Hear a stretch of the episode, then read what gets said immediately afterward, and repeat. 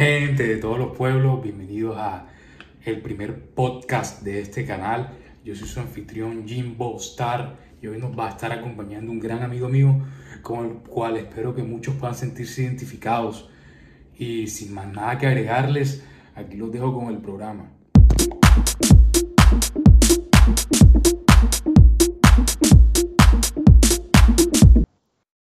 Mario, Jimbo. ¿Qué va ahí? Nada, todo bien aquí, encerrado como siempre, pero bien, bien. Lo que importa es que hay salud. Mm, Sí, claro, claro, sobre todo en estos tiempos tan, tan lúgubres, pero bueno, bacano.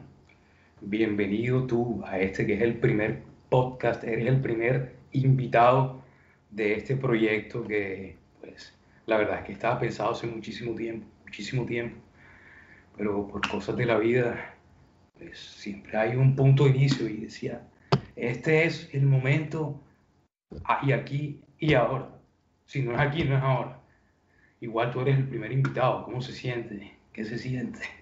Pues nada, o sea, no se siente nada, es normal. Es un comienzo y, y no sé, igual es como una conversación contigo, entonces como que no se siente nada especial, pero lo único que se siente es como que se siente bien ser el primero y que me hayas tenido en cuenta como primer invitado. Pero está No, bien. cl- claro, claro, claro. Bueno, ya que tú lo mencionaste, bueno, ya que lo mencionas, eh, ya me conoces ya desde hace rato y no es que te vaya a entrevistar, ni, ni mucho menos, porque estás nervioso. No, nervioso. Cero nervios, cero nervios, porque el propósito de este podcast es poder simplemente hablar con la persona. Allá de, o sea, ponte tú de que aquí venga un cantante, un futbolista, estoy aspirando ya a, a grandes cosas, pero ajá, el que no sueña no tiene nada por qué luchar. Puede ser futbolista, un chef, lo que sea. Yo no vengo aquí a hablar, si eres futbolista, no tengo aquí a preguntar de fútbol, yo vengo aquí a hablar, a conocerte a ti, a ti, a la persona. Pero, pero bueno, ya dejando la, la parafernalia y el, el recorrido eh, del libreto, por así decirlo, a un lado, empecemos, empecemos, empecemos. Bueno, Mario, eh, ¿quién carajo eres tú? No, no, no. Ah, No, no la viste venir, ah, ah. Pero me preguntas quién eres tú, porque, o sea, vamos a empezar tu podcast, yo soy el que habla aquí, este es tu canal, y mejor preséntate tú, ¿no? Bueno, vale, vale, vale. Me cogen mal parqueado, pero está bien. No, yo, para los que no me conocen, eh, yo soy Jimbo Star. El, no pregunten por qué ese nombre. Una larga historia, que algún día se las contaré. Pero no, en síntesis, o sea, ¿qué te puedo decir? Soy estudiante común, promedio, persona, joven, adulto, estándar, barranquillero, bueno, barranquillero, colombiano. Y la idea también es mostrar un poquito cómo es, cómo es la cultura, cómo es, cómo es la personalidad de, un joven de Barranquilla, Colombia, en pleno 2021. ¿Qué, qué año? Pura pandemia, puro coronavirus, pura muerte. Pero bueno, ya dejando a un lado quién soy yo, quién eres tú. Yo, pues supongo que lo mismo, en verdad, o sea, soy un tipo promedio, joven, adulto, estudiante, pero de psicología, y nada, o sea, lo único que me, o sea, puedo decir así es como que Bueno, bueno, si estoy aquí es porque me gusta hablar y dar mi opinión. y espérate, espérate, promedio, promedio, ahí sí hay que hacer una correccioncita, porque nosotros, o por lo menos yo, estoy segurísimo de que yo no soy, o mejor dicho, yo soy todo lo que no es el estereotípico barranquillero. Ok, ¿y por qué no lo eres? O sea, ¿qué, qué te diferencia o qué?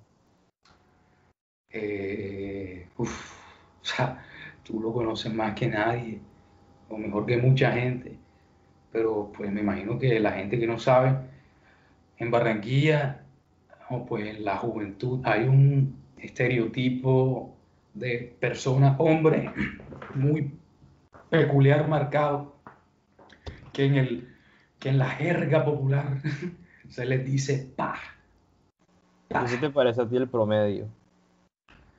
No, lo peor es que no tanto, pero sí encaja en un grupo de lo que sería la, la forma de ser eh, de un joven hoy en día en Barranquilla. Por, igual, tú sabes, tú eres de Bogotá, sabes de que en las diferentes ciudades ¿no? que se puede categorizar o catalogar a ciertas personas en pequeños grupitos. Creo que en Bogotá existen los gomelos, los, los eh, em, ¿cómo se llaman? Los, no, vamos a entrar en polémica esta temporada, pero bueno, tú que eres de Bogotá, cuéntame un poquito cómo carajo tú, siendo bogotano, bogotano, cachaco, rolo, terminaste aquí, en Barranquilla.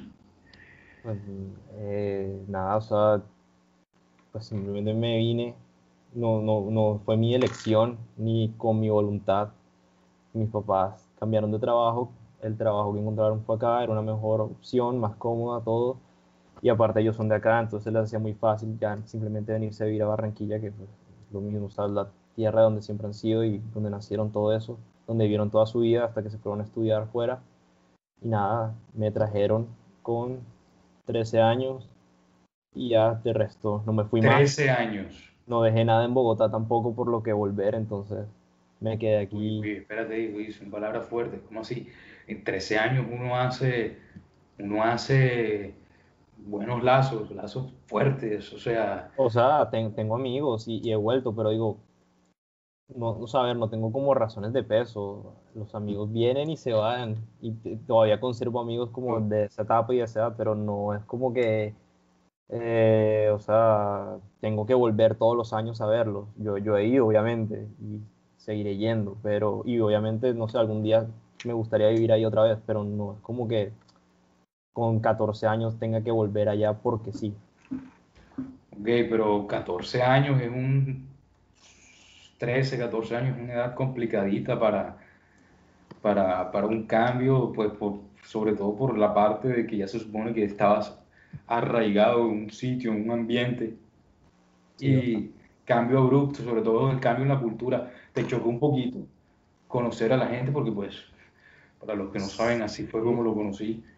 Un día apareció este señor en el colegio y es más, me acuerdo de la primera vez, o sea, de la primera vez que lo conocí él estaba sentado en una jardinera solo, bueno, sí, creo que solo, y alrededor estaban unas personas, unos tipos de su grado, del grado, y estaban diciendo, hey, hey, hermano es nuevo, hermano es nuevo, hermano es nuevo.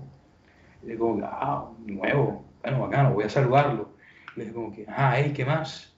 ¿Cómo te llamas? Y él me dijo, Mario. ¿Qué más, Mario? con esa voz. Sí, así tal cual la tengo aquí, aquí, tú con tus gafitas, sentado en la jardinera, puesto ahí mirando lejos. ¿Y qué? ¿Tú eres nuevo? Sí. ¿Cómo te llamas? Mario. Mucho gusto, Mario Jaime. Y luego ya, ya, ya, después de ese momento ya tengo un poquito difuminado lo que fue el, el camino a... Pues a que seamos amigos hoy en día. Yo no sé cómo, un poco más. ¿Cómo lo recuerdas? ¿Qué pasó después? ¿Qué, cómo lo recuerdas? Nada, o sea, no, no recuerdo la primera vez que hablábamos o que te presentaste, pero sí me acuerdo una vez que, o sea, igual ya yo, ya yo hablaba con gente, lo que sea, pero un día te acercaste y simplemente me dijiste que me ibas a invitar a almorzar o algo así. Y querías que te acompañara. Y yo, bueno, dale. Y cuadramos un día y todo. Y fuimos ahí a la cafetería porque tú siempre almorzabas. Ah, ok. y nos sentamos ahí y me, me trae recuerdos a lo que puede ser, o no, no recuerdos, pero me trae como una imagen muy parecida a la de ahora en la que literalmente me estaba haciendo preguntas como aquella vez. Entonces, sí. Es que ya me acuerdo cuando yo almorzaba todos los días en el colegio, que ya, ya me acordé. Lo que pasa es que yo metía a la gente a almorzar, porque pues en el colegio, y para contextualizar un poquito a la gente, en el colegio donde estudiamos, legalmente, eh, pues cada estudiante almorzaba dos veces por semana en la cafetería. Pero yo, pues por cuestiones de ya de dieta y salud y tal, yo almorzaba todos los días en la cafetería en el colegio. Entonces yo no tenía que hacer fila ni nada para almorzar. Simplemente entraba, me metía en la fila y me servía el almuerzo enseguida. Entonces, pues como ya era algo habitual, lo que yo hacía a veces para no aburrirme cuando estaba almorzando, es que invitaba a algún amigo, hey, este te vamos a almorzar clandestinamente, eh, pero eh, me pillaron después. Clandestinamente la otra persona que me acompañaba comía de gratis, pero pues después me pillaron, entonces cada vez que yo iba a alguien, la persona si quería almorzar tenía que pagar entonces. Pero bueno, eso es otra, otra historia, otro, otro, otro cuento. Pero ya que tú hablaste de eso del colegio, ¿cómo lo recuerdas? O sea, también tú lo que que te digas cómo, o sea, lo que veníamos diciendo ahorita, cómo fue como llegar al, así nuevo y con el cambio todo cultural y todo eso, ¿no? sí, exacto, o sea, sí, básicamente. Bueno, o sea, creo, que, creo que nunca se me va a olvidar, o sea, yo, yo no lo recuerdo como, o sea, no lo recuerdo como algo malo, pero sí me, sí me costó un poco, o sea, si bien toda mi familia es de acá y mis primos, todo, entonces yo aquí venía todas las vacaciones eh, y obviamente también me relacionaba con gente de mi edad, pues amigos de, mi, de, mis primos y eso, entonces yo entendía más o menos cómo iba todo. Y entendía más toda tu familia es toda, toda, toda, toda. Sí, sí, toda de aquí. O sea, realmente tus papás te tuvieron allá fue por cuestiones laborales. Exacto. Ok. Entonces, yo, claro, yo, yo sé cómo era la, sabía cómo era la gente, sabía más o menos cómo relacionarme. Bueno, un poquito, o sea, no, no del todo, pero digamos que había interactuado ya bastante y, sabía cosas y no era como que todo era nuevo para mí.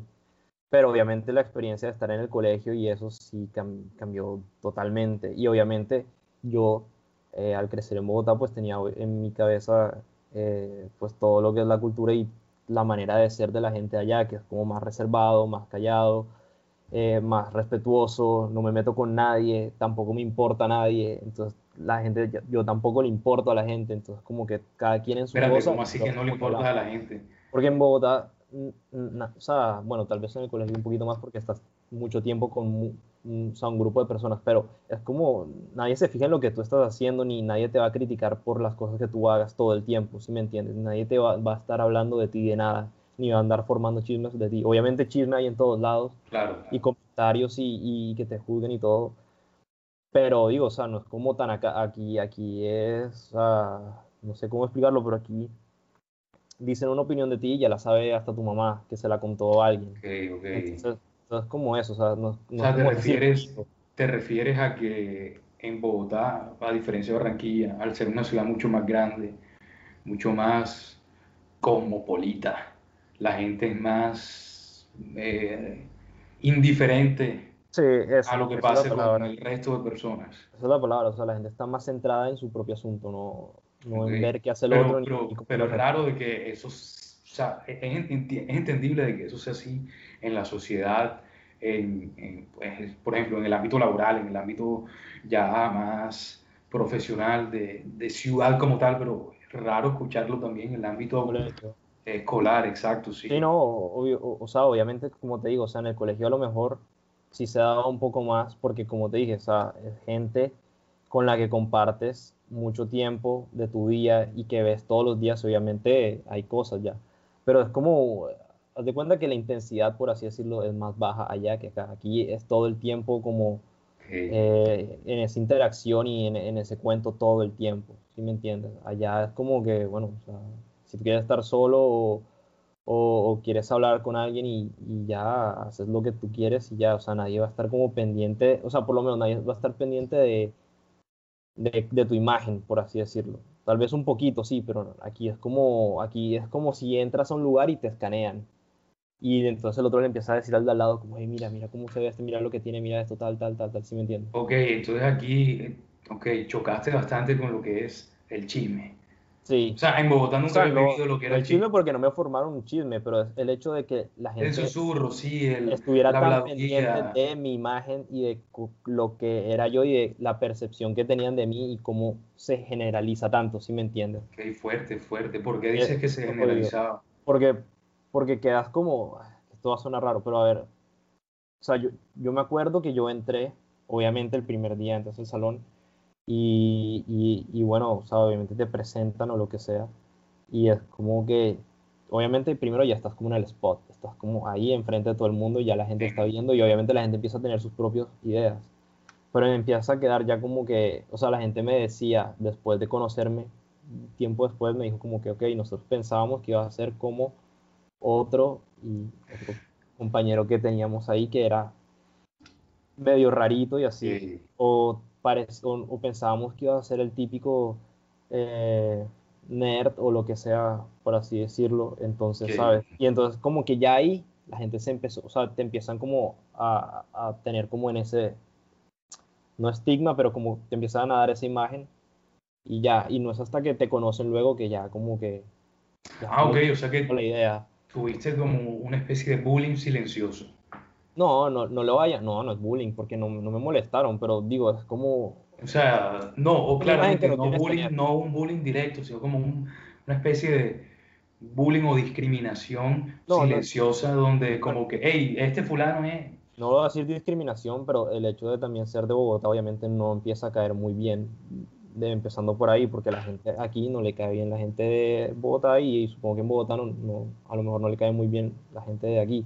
Entonces, claro, o sea, si yo entro, ya tengo la imagen que tenía, o sea, como físicamente, y luego le sumas que soy cachaco, o sea, es como... ¿Cómo así que físicamente? bueno, eso, eso de físicamente lo vamos a hablar ahorita más adelante, pero... Eh, o sea, claro, dicen, este tipo de ser súper aburrido, y no es hasta que alguien se acerca a ti y te empieza a conocer que, ok, eh, como que ya, o sea, y vas hablando con la gente y tu imagen va cambiando, pero digo, en, en, Bogotá, por lo menos como yo lo recuerdo, no era así, o sea, era como que llegaba un nuevo y es como, que obviamente tú en tu cabeza tenías tu idea de más o menos cómo podía ser y tal, pero, pero ya, o sea, era como eso, porque, o sea, es, inevitable no tener una primera impresión, pero no es como que enseguida todo el mundo empieza a hablar y como que, mira, este tipo se ve así, tal, tal, y cuando vas a ver, todo el mundo tiene como, está comentando eso. Eh, eso te afectó, eso te afectó de alguna manera. Igual, igual al principio sí, porque, ah, sí, ¿en serio? O sea, sí, porque era difícil socializar para mí. O sea,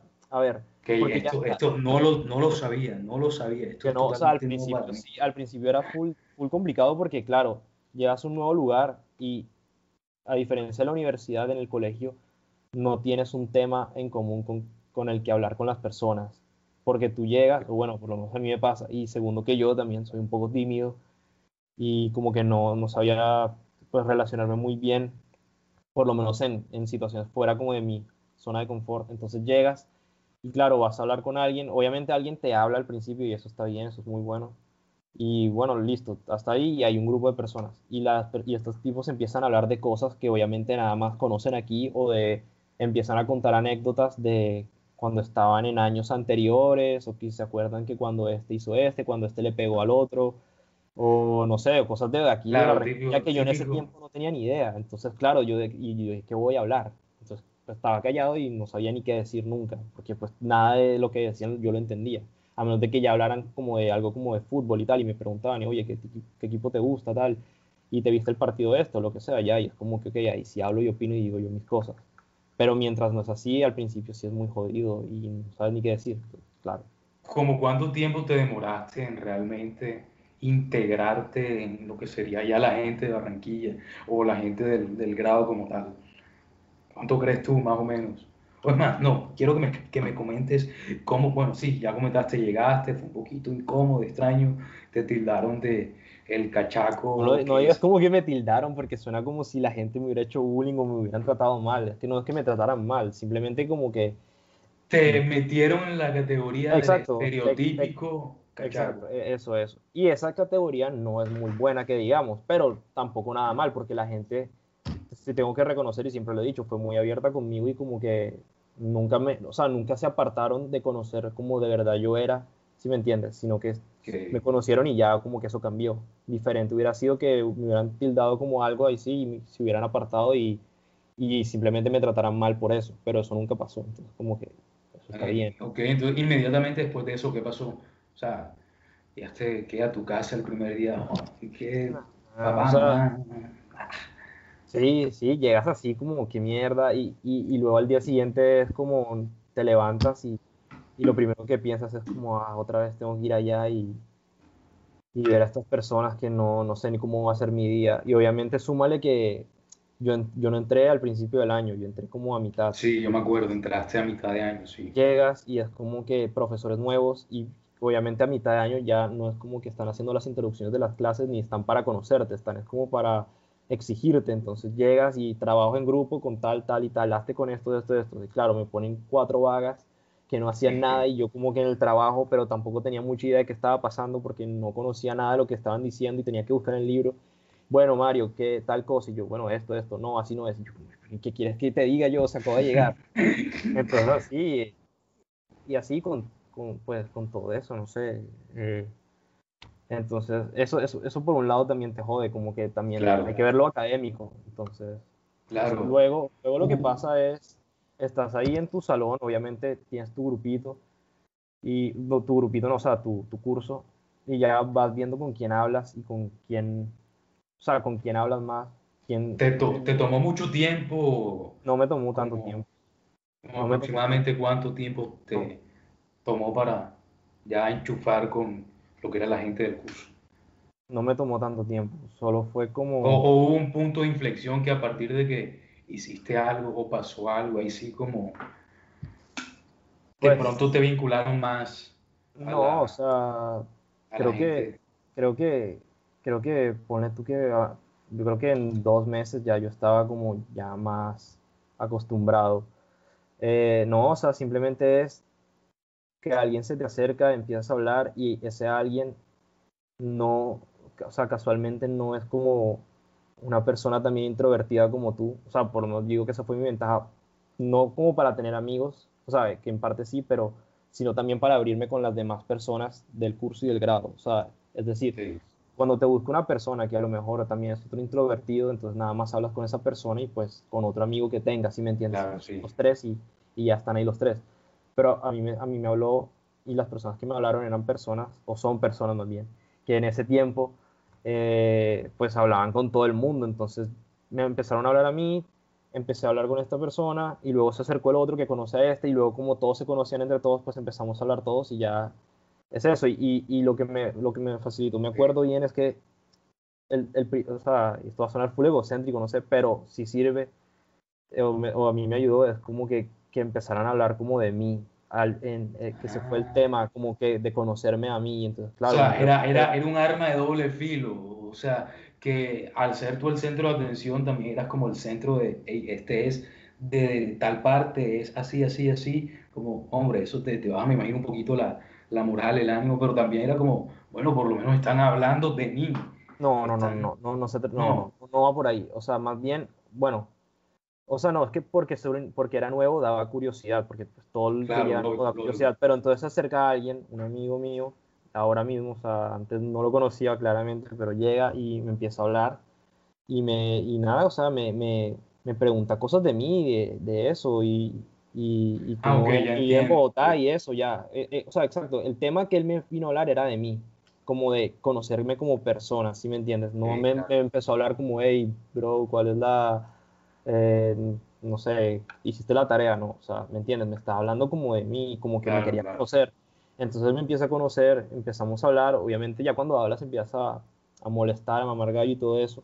Y lo que te digo, ya luego llega el otro, llega el otro, llega el otro y empiezan a hablar todos y este le, le dice algo chistoso y ya como que ahí todo va fluyendo un poco más y luego ya vas al recreo y, y ya pues estás ya con uno y entonces ya ahí empiezas como a, entre más interactúes todos los días, obviamente el primer día no dices nada, el segundo tampoco y luego ya el tercer día hablan de un tema que tú sí sabes, entonces tú aprovechas y dices y ya para un mes, dos meses ya pues ya estás hablando de todo, obviamente habrán, siguen habiendo cosas que yo ni, ni idea porque claro, yo entré ya grande, entonces cosas de su infancia y de lo que pasó antes yo no lo sé, o anécdotas de suyas. Pero bueno, a, lo mejor eso, me las cuentan a mí, me las cuentan como sus anécdotas y yo me río y les pregunto eso y claro, ahí se forma ya muchos temas de conversación y eso ya da para formar plazos de amistad y ya ganas confianza y eso. Entonces, ya ahí es como que te sientes cómodo. Ok, eh, hablando de eso, ya que lo mencionas, me, me parece bastante curioso de que hoy en día, hoy por hoy, tus amigos más, más cercanos, todos eran de otros salones, no de tu salón principal al, al cual tú entraste al colegio. ¿Cómo, eh, cómo pasaste de, de, empezar a desenvolverte, tener tus dificultades desenvolviéndote con la gente de, de curso allá, hacer un grupo de amigos con gente de otros cursos? Va, bueno, eh, eso es porque, digo yo, en, en uno, uno, encuentra, o sea, uno termina estando eh, o juntándose con las personas con las que uno se siente más identificado, con las que uno se encuentra como más afinidad en cuanto a personalidad.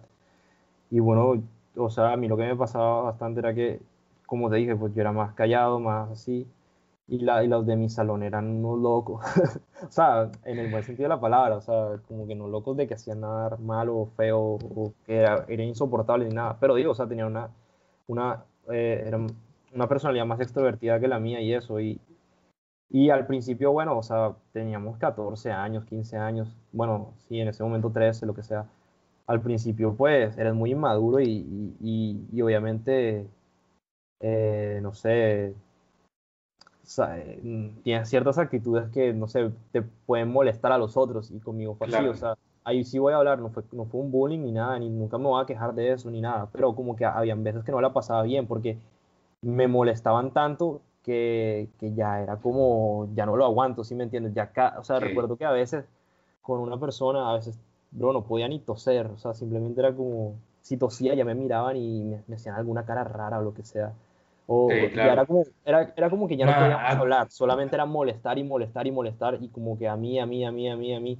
Y es como, tú sabes que yo puedo todo lo que quieras. O sea, yo soy una persona que me la paso mamando gallo todo el día y... sí, sí, de hecho, estás, está, bastante serio, me, me sorprende que, que, lleves tus buenos tantos minutos de seriedad. Pero, pero, pero digo, o sea, pero en ese momento, claro, pues no conoces a nada, no, no terminas de conocer bien a nadie, todavía no tienes como tu grupo afianzado, tus amigos como tal, y tampoco tengo la confianza, aparte yo tampoco sé con qué molestarlos a ellos. Y como te digo, en Bogotá la cultura es más como de, de respeto, por así decirlo, pero eso, de que no va a meter tanto contigo, pero aquí sí todo el mundo se mete con todo el mundo y está bien, o sea, como que yo aprendí, aprendí a que eso me gustara y me aprendí a adaptar, pero claro, en ese momento no. Entonces, pues nada, o sea, al principio como que los que estaban en mi salón no me caían mal, habían varios que sí era como que, hey, me, me quiero dar puño con estos manes, si, si no fuera porque a lo mejor me expulsan. Habían otros que sí, obviamente me jodían y como que, ok, todo bien de introvertido a querer formar pelea en el nuevo colegio. No, no, no, no, no, no. O sea, en el, en el fondo, no, es que todo introvertido en el fondo es un, es un loco. Una máquina. no, en, el, fondo, porque claro, el introvertido no es como que no tenga sentimientos, el introvertido lo que pasa es que se los guarda y no es capaz de expresarlos, pero yo, o sea, yo introvertido y, y así seriecito y todo, yo en el fondo... Es como una cajita de Pandora. Exacto. No sabe que puede, se puede abrir en cualquier momento. Exacto, yo, estaba, yo estaba, agarrándome para no, para no pegarle a alguien. O sea, ciertas personas... Tú, en, tú en, Bogotá eras peleonero, o sea, eras violento. Eh, eh, no, no, violento no. Peleonero, ¿tuviste alguna pelea? habré peleado cuando tenía 4 o 5 años, no sé. Pero tenía menos miedo de hacerlo allá. Porque claro, ya tenía como gente. O sea, no gente que se iba a meter a pelearse conmigo por mí. Ya tenías tu barra. Pero no, tenía, no, no, no, barra, no, barra, no, Mario, Mario, Mario. Tenía, o sea, tenía la confianza de que, ok, si me pego con este y no va a quedar mal con el resto porque, ¿me entiendes? Tengo más amigos o lo que sea. Puedes llegar y hacer lo que tú quieras porque tenía miedo como de quedarme solo o algo así. Ok, o sea que tú a la hora de, pues, hipotéticamente, de pelear, tú más que en pelear o afrontar a la persona, lo que te preocupa a ti es tu imagen ante el resto de. Compañeros o amigos que tengas? A ver, empezando porque, no, espérate. O sea, lo primero es que yo no me peleo, o sea, ya hablando serio. eso, era, por una cuestión de que tenía mucha rabia de que ya me estuvieran molestando y yo creo que todos lo hemos, lo hemos sentido alguna vez y claro, quería como, ya, ya estaba tan frustrado que quería... Sí, claro, algo.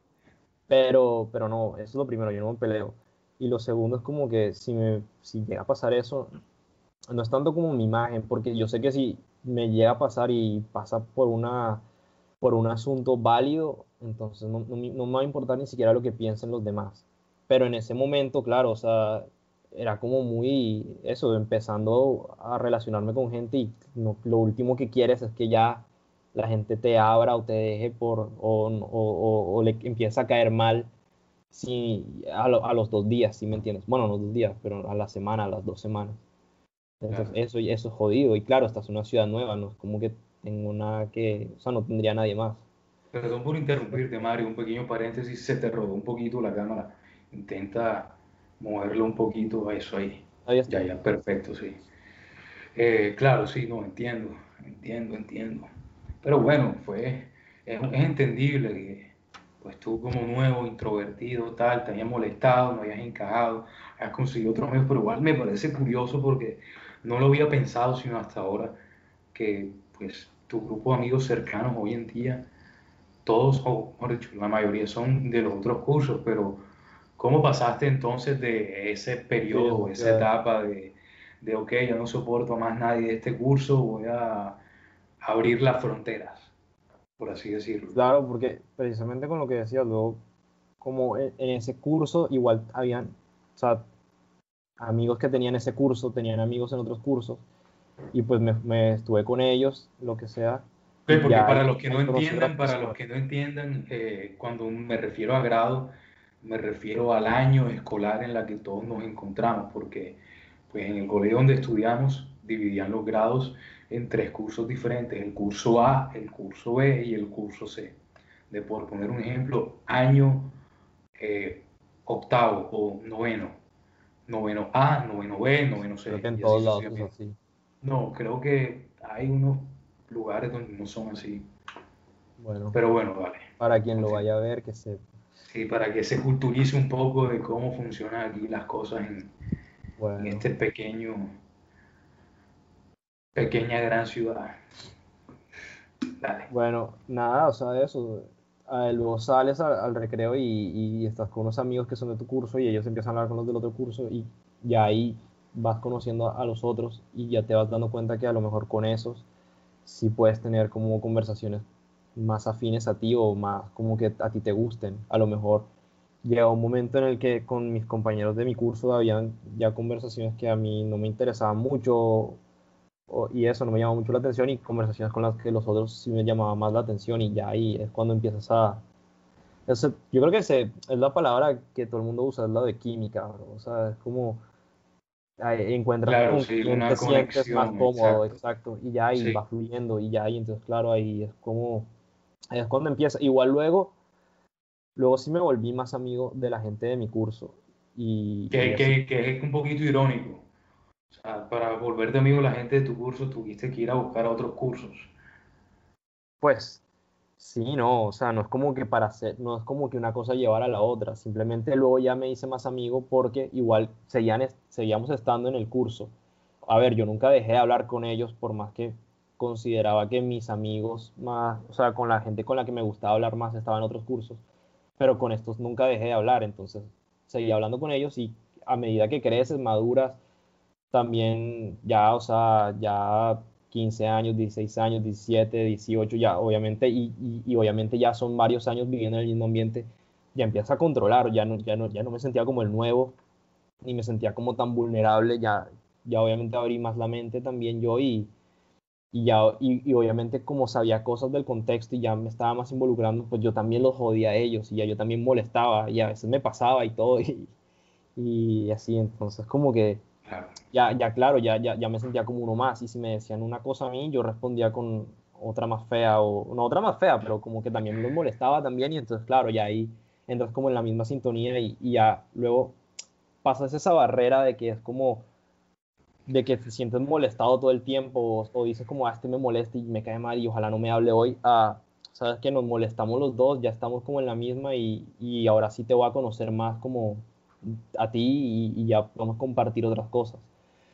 A ver, lógicamente luego hay un momento en el que, ok, conoces a varias personas y con algunos amigos es simplemente como de que te ves de vez en cuando y tienes una muy buena relación y, o bueno, a lo mejor te llevas bien, súper bien personalmente y, y eso, a otros que son los que ves literalmente hasta el día de hoy, los ves todos los días, todos tus planes son con ellos, los tienes en cuenta para todo.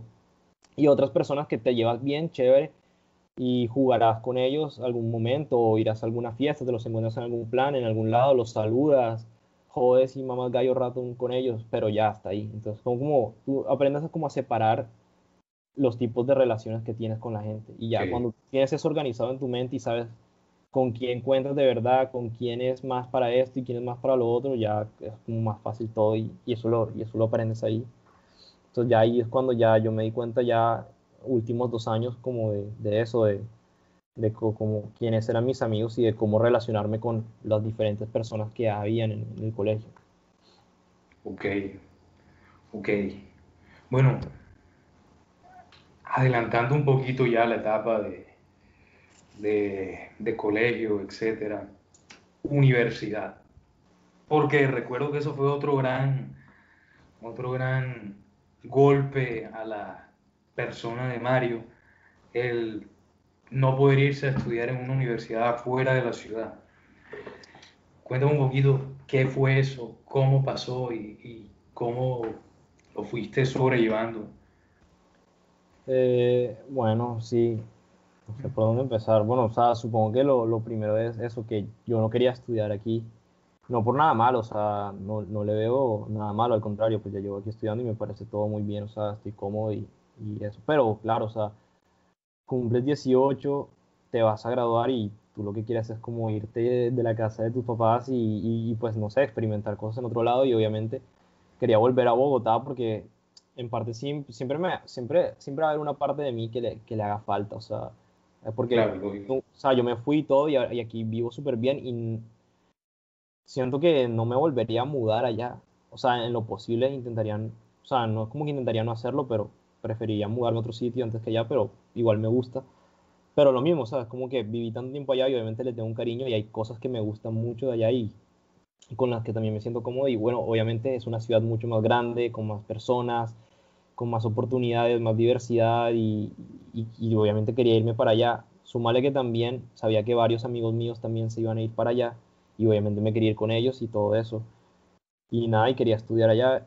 Eh, y bueno, o sea, en verdad hice los trámites, me iban a entrevistar en la universidad, y, pero no, al final no pude, no sé, no, no, simplemente fue porque no me dejaron y pues, ¿qué, ¿qué, iba a decir yo? O sea, no me dejaron, pero igual tampoco tenía como la plata yo solo para irme ni nada. Entonces, nada, pues me claro. joderme y quedarme aquí, pero digo, o sea, está bien. O sea, no, no es como que me, me ahora mismo, o, o sea, al principio sí me sentí frustrado, fue como, yo quería hacer esto, ¿sabes? Como que algo que tenía muchas ganas de hacer. Yo, yo me acuerdo que cuando entramos a la universidad o en ese periodo de transición de nos graduamos y ahora vamos a entrar a la universidad, tú te comportabas bastante arisco, a, de una manera bastante arisca, todo lo que tuviera que ver con la universidad. Me acuerdo que ah, nos metieron en un grupo de WhatsApp todas las personas que, con las que nos graduamos eh, del colegio y que entramos a esa universidad y tú creo que estabas encabronado, no sé para qué me metieron ese curso, qué rabia, qué fastidio. No, no, no, y, también, no, porque pero, pues, pero también me acuerdo de otro grupo que creé yo, que éramos pues los amigos que tú mencionabas, que nos quedamos estudiando en esta universidad, porque pues, para los que, no saben, Mario y yo estudiamos en la misma universidad, diferentes carreras. Yo creé un grupo de WhatsApp y le puse un nombre jocoso. no me acuerdo ya qué, qué nombre le puse, pero, pero sí me acuerdo que tú le cambiabas el nombre a cada rato y le cambiabas la imagen porque le puse le puse. Ah, tenía, tenía, tenía el logo de la universidad. Sí, tenía el logo de la universidad. Y tú, ¿qué carajo? Que no, que no se va a llamar así.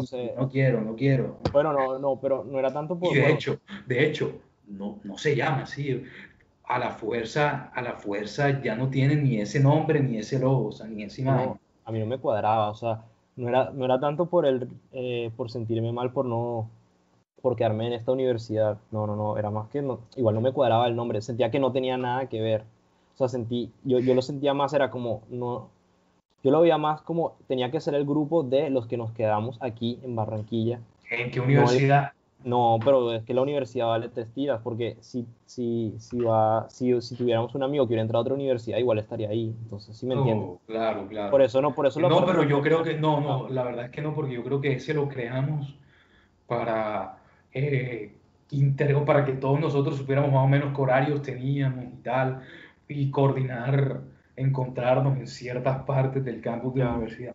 Bueno, no sé, igual pero, me gustaba mucho. Pero sí, bueno, yo me acuerdo que yo, yo te molestaba con eso de, Pero sí me, acuerdo, sí me acuerdo de eso, en parte. O sea, no recuerdo que me haya, puesto, me haya fastidiado por el, porque crearon el grupo de la gente que se había quedado a estudiar en la universidad del, del grado de, de, cuando nos graduamos, pero sí me acuerdo, o sea, obviamente sí me acuerdo que al, al, principio estaba muy, pues sí, muy frustrado y la verdad es que no quería como que, o sea, me sentía frustrados de simplemente estar haciendo los trámites para entrar a la universidad, o sea, a esta universidad. O sea, a ver, yo agradezco, igual lo agradezco mucho y no es como que eh, diga que la universidad es mala ni nada, obviamente todo lo contrario.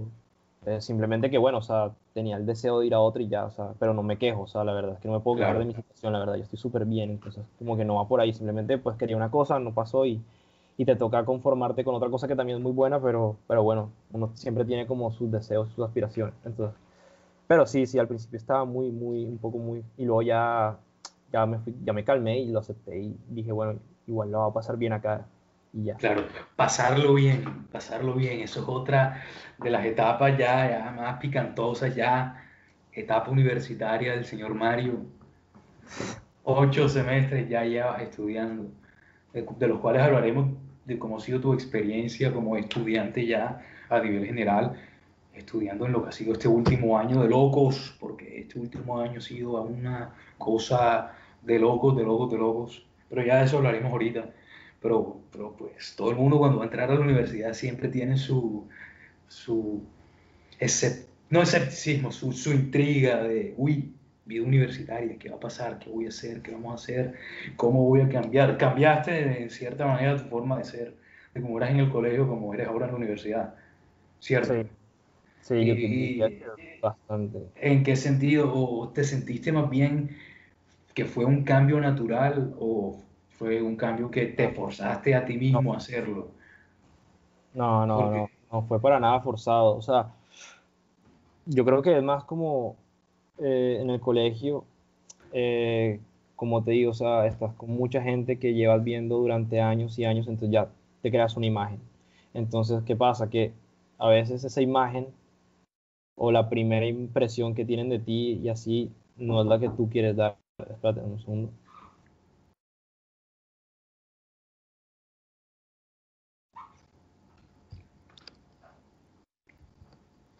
Uy, se perdió la conexión. No, no, no, no, aquí estoy, aquí estoy. Me estaban tocando la me tocó decir. Ok. eh, del oficio. Sí. Eh, Igual cuando ya tengamos el estudio, este tipo de, de eventos no, no, tienen que volver a suceder. igual como estamos empezando. no, Ibas en, en, lo del cambio. Sí, sí, no. Cuando, cuando estás en el colegio, obviamente ya te encasillan como en un. No, no, es como un rol, pero es como que, ok, este tipo es así y hace esto, le gusta esto y, y es así, se comporta así, y ya tienes como esa imagen de eh, este eres tú aquí en el colegio y como que, cambiar eso es muy difícil porque a lo mejor ahí tienes que comportarte y ahí creo que si tienes como que trabajar mucho en forzar cambiar tu personalidad y tu forma de ser con otras personas. Yo vi varios ejemplos de gente que simplemente para ganar, mm, no popularidad, porque yo no considero que nadie sea como popular o no, o algo así, ese concepto no me gusta, pero como para salir con otro grupo de amigos, vi gente lamboneando a otra gente. Lambonear. Bueno, creo que todo el mundo entiende ese término, o sea, bueno. No, eh, pero pues... No sé, no sé cómo decir lambonear en, otra, en palabras, en Lambonear sería como eh, la famosa expresión de lamerle las botas. Eso, eso. A la otra persona. Exacto, estar detrás de otra persona como que muy forzadamente y como que intentar interactuar muy forzadamente con esa otra persona simplemente para que hacerte más amigo y que te invite a sus planes y sus cosas y, y conocer a otras personas, y eso me parece muy falso. Entonces, pues nada, o sea, quedas como eso, encasillado como en, tu, en, en, en lo que eres en el colegio y, y ya cuando, y si tú quieres como mostrar algo, la gente, por más que tú lo muestres, eh, no lo va a notar porque ya tienen como un concepto de ti muy, como muy arraigado a menos de que lo fuerces demasiado, como es lo que te estoy diciendo. Pues es un ejemplo, pero hay más ejemplos de cosas que puede hacer para forzarlo. Y así, entonces yo tampoco estaba para forzar nada. Entonces dije, bueno, cuando se acabó la universidad, cuando se acabó el colegio, yo dije como que, ya lo quise en el colegio, se queda aquí. Y, y yo ahora, o sea, como que obviamente me puse a pensar en todo mi recorrido y todo eso y, sentí, obviamente, creo que es lo lógico que pues ya era otra persona, o sea, como que, o sea, yo pensaba como que, como yo pensaba antes, no es como pienso ahora, ahora veo las cosas así, ahora quiero hacer esto, quiero hacer lo otro y, y ya no me siento tan introvertido como tan tímido con las cosas.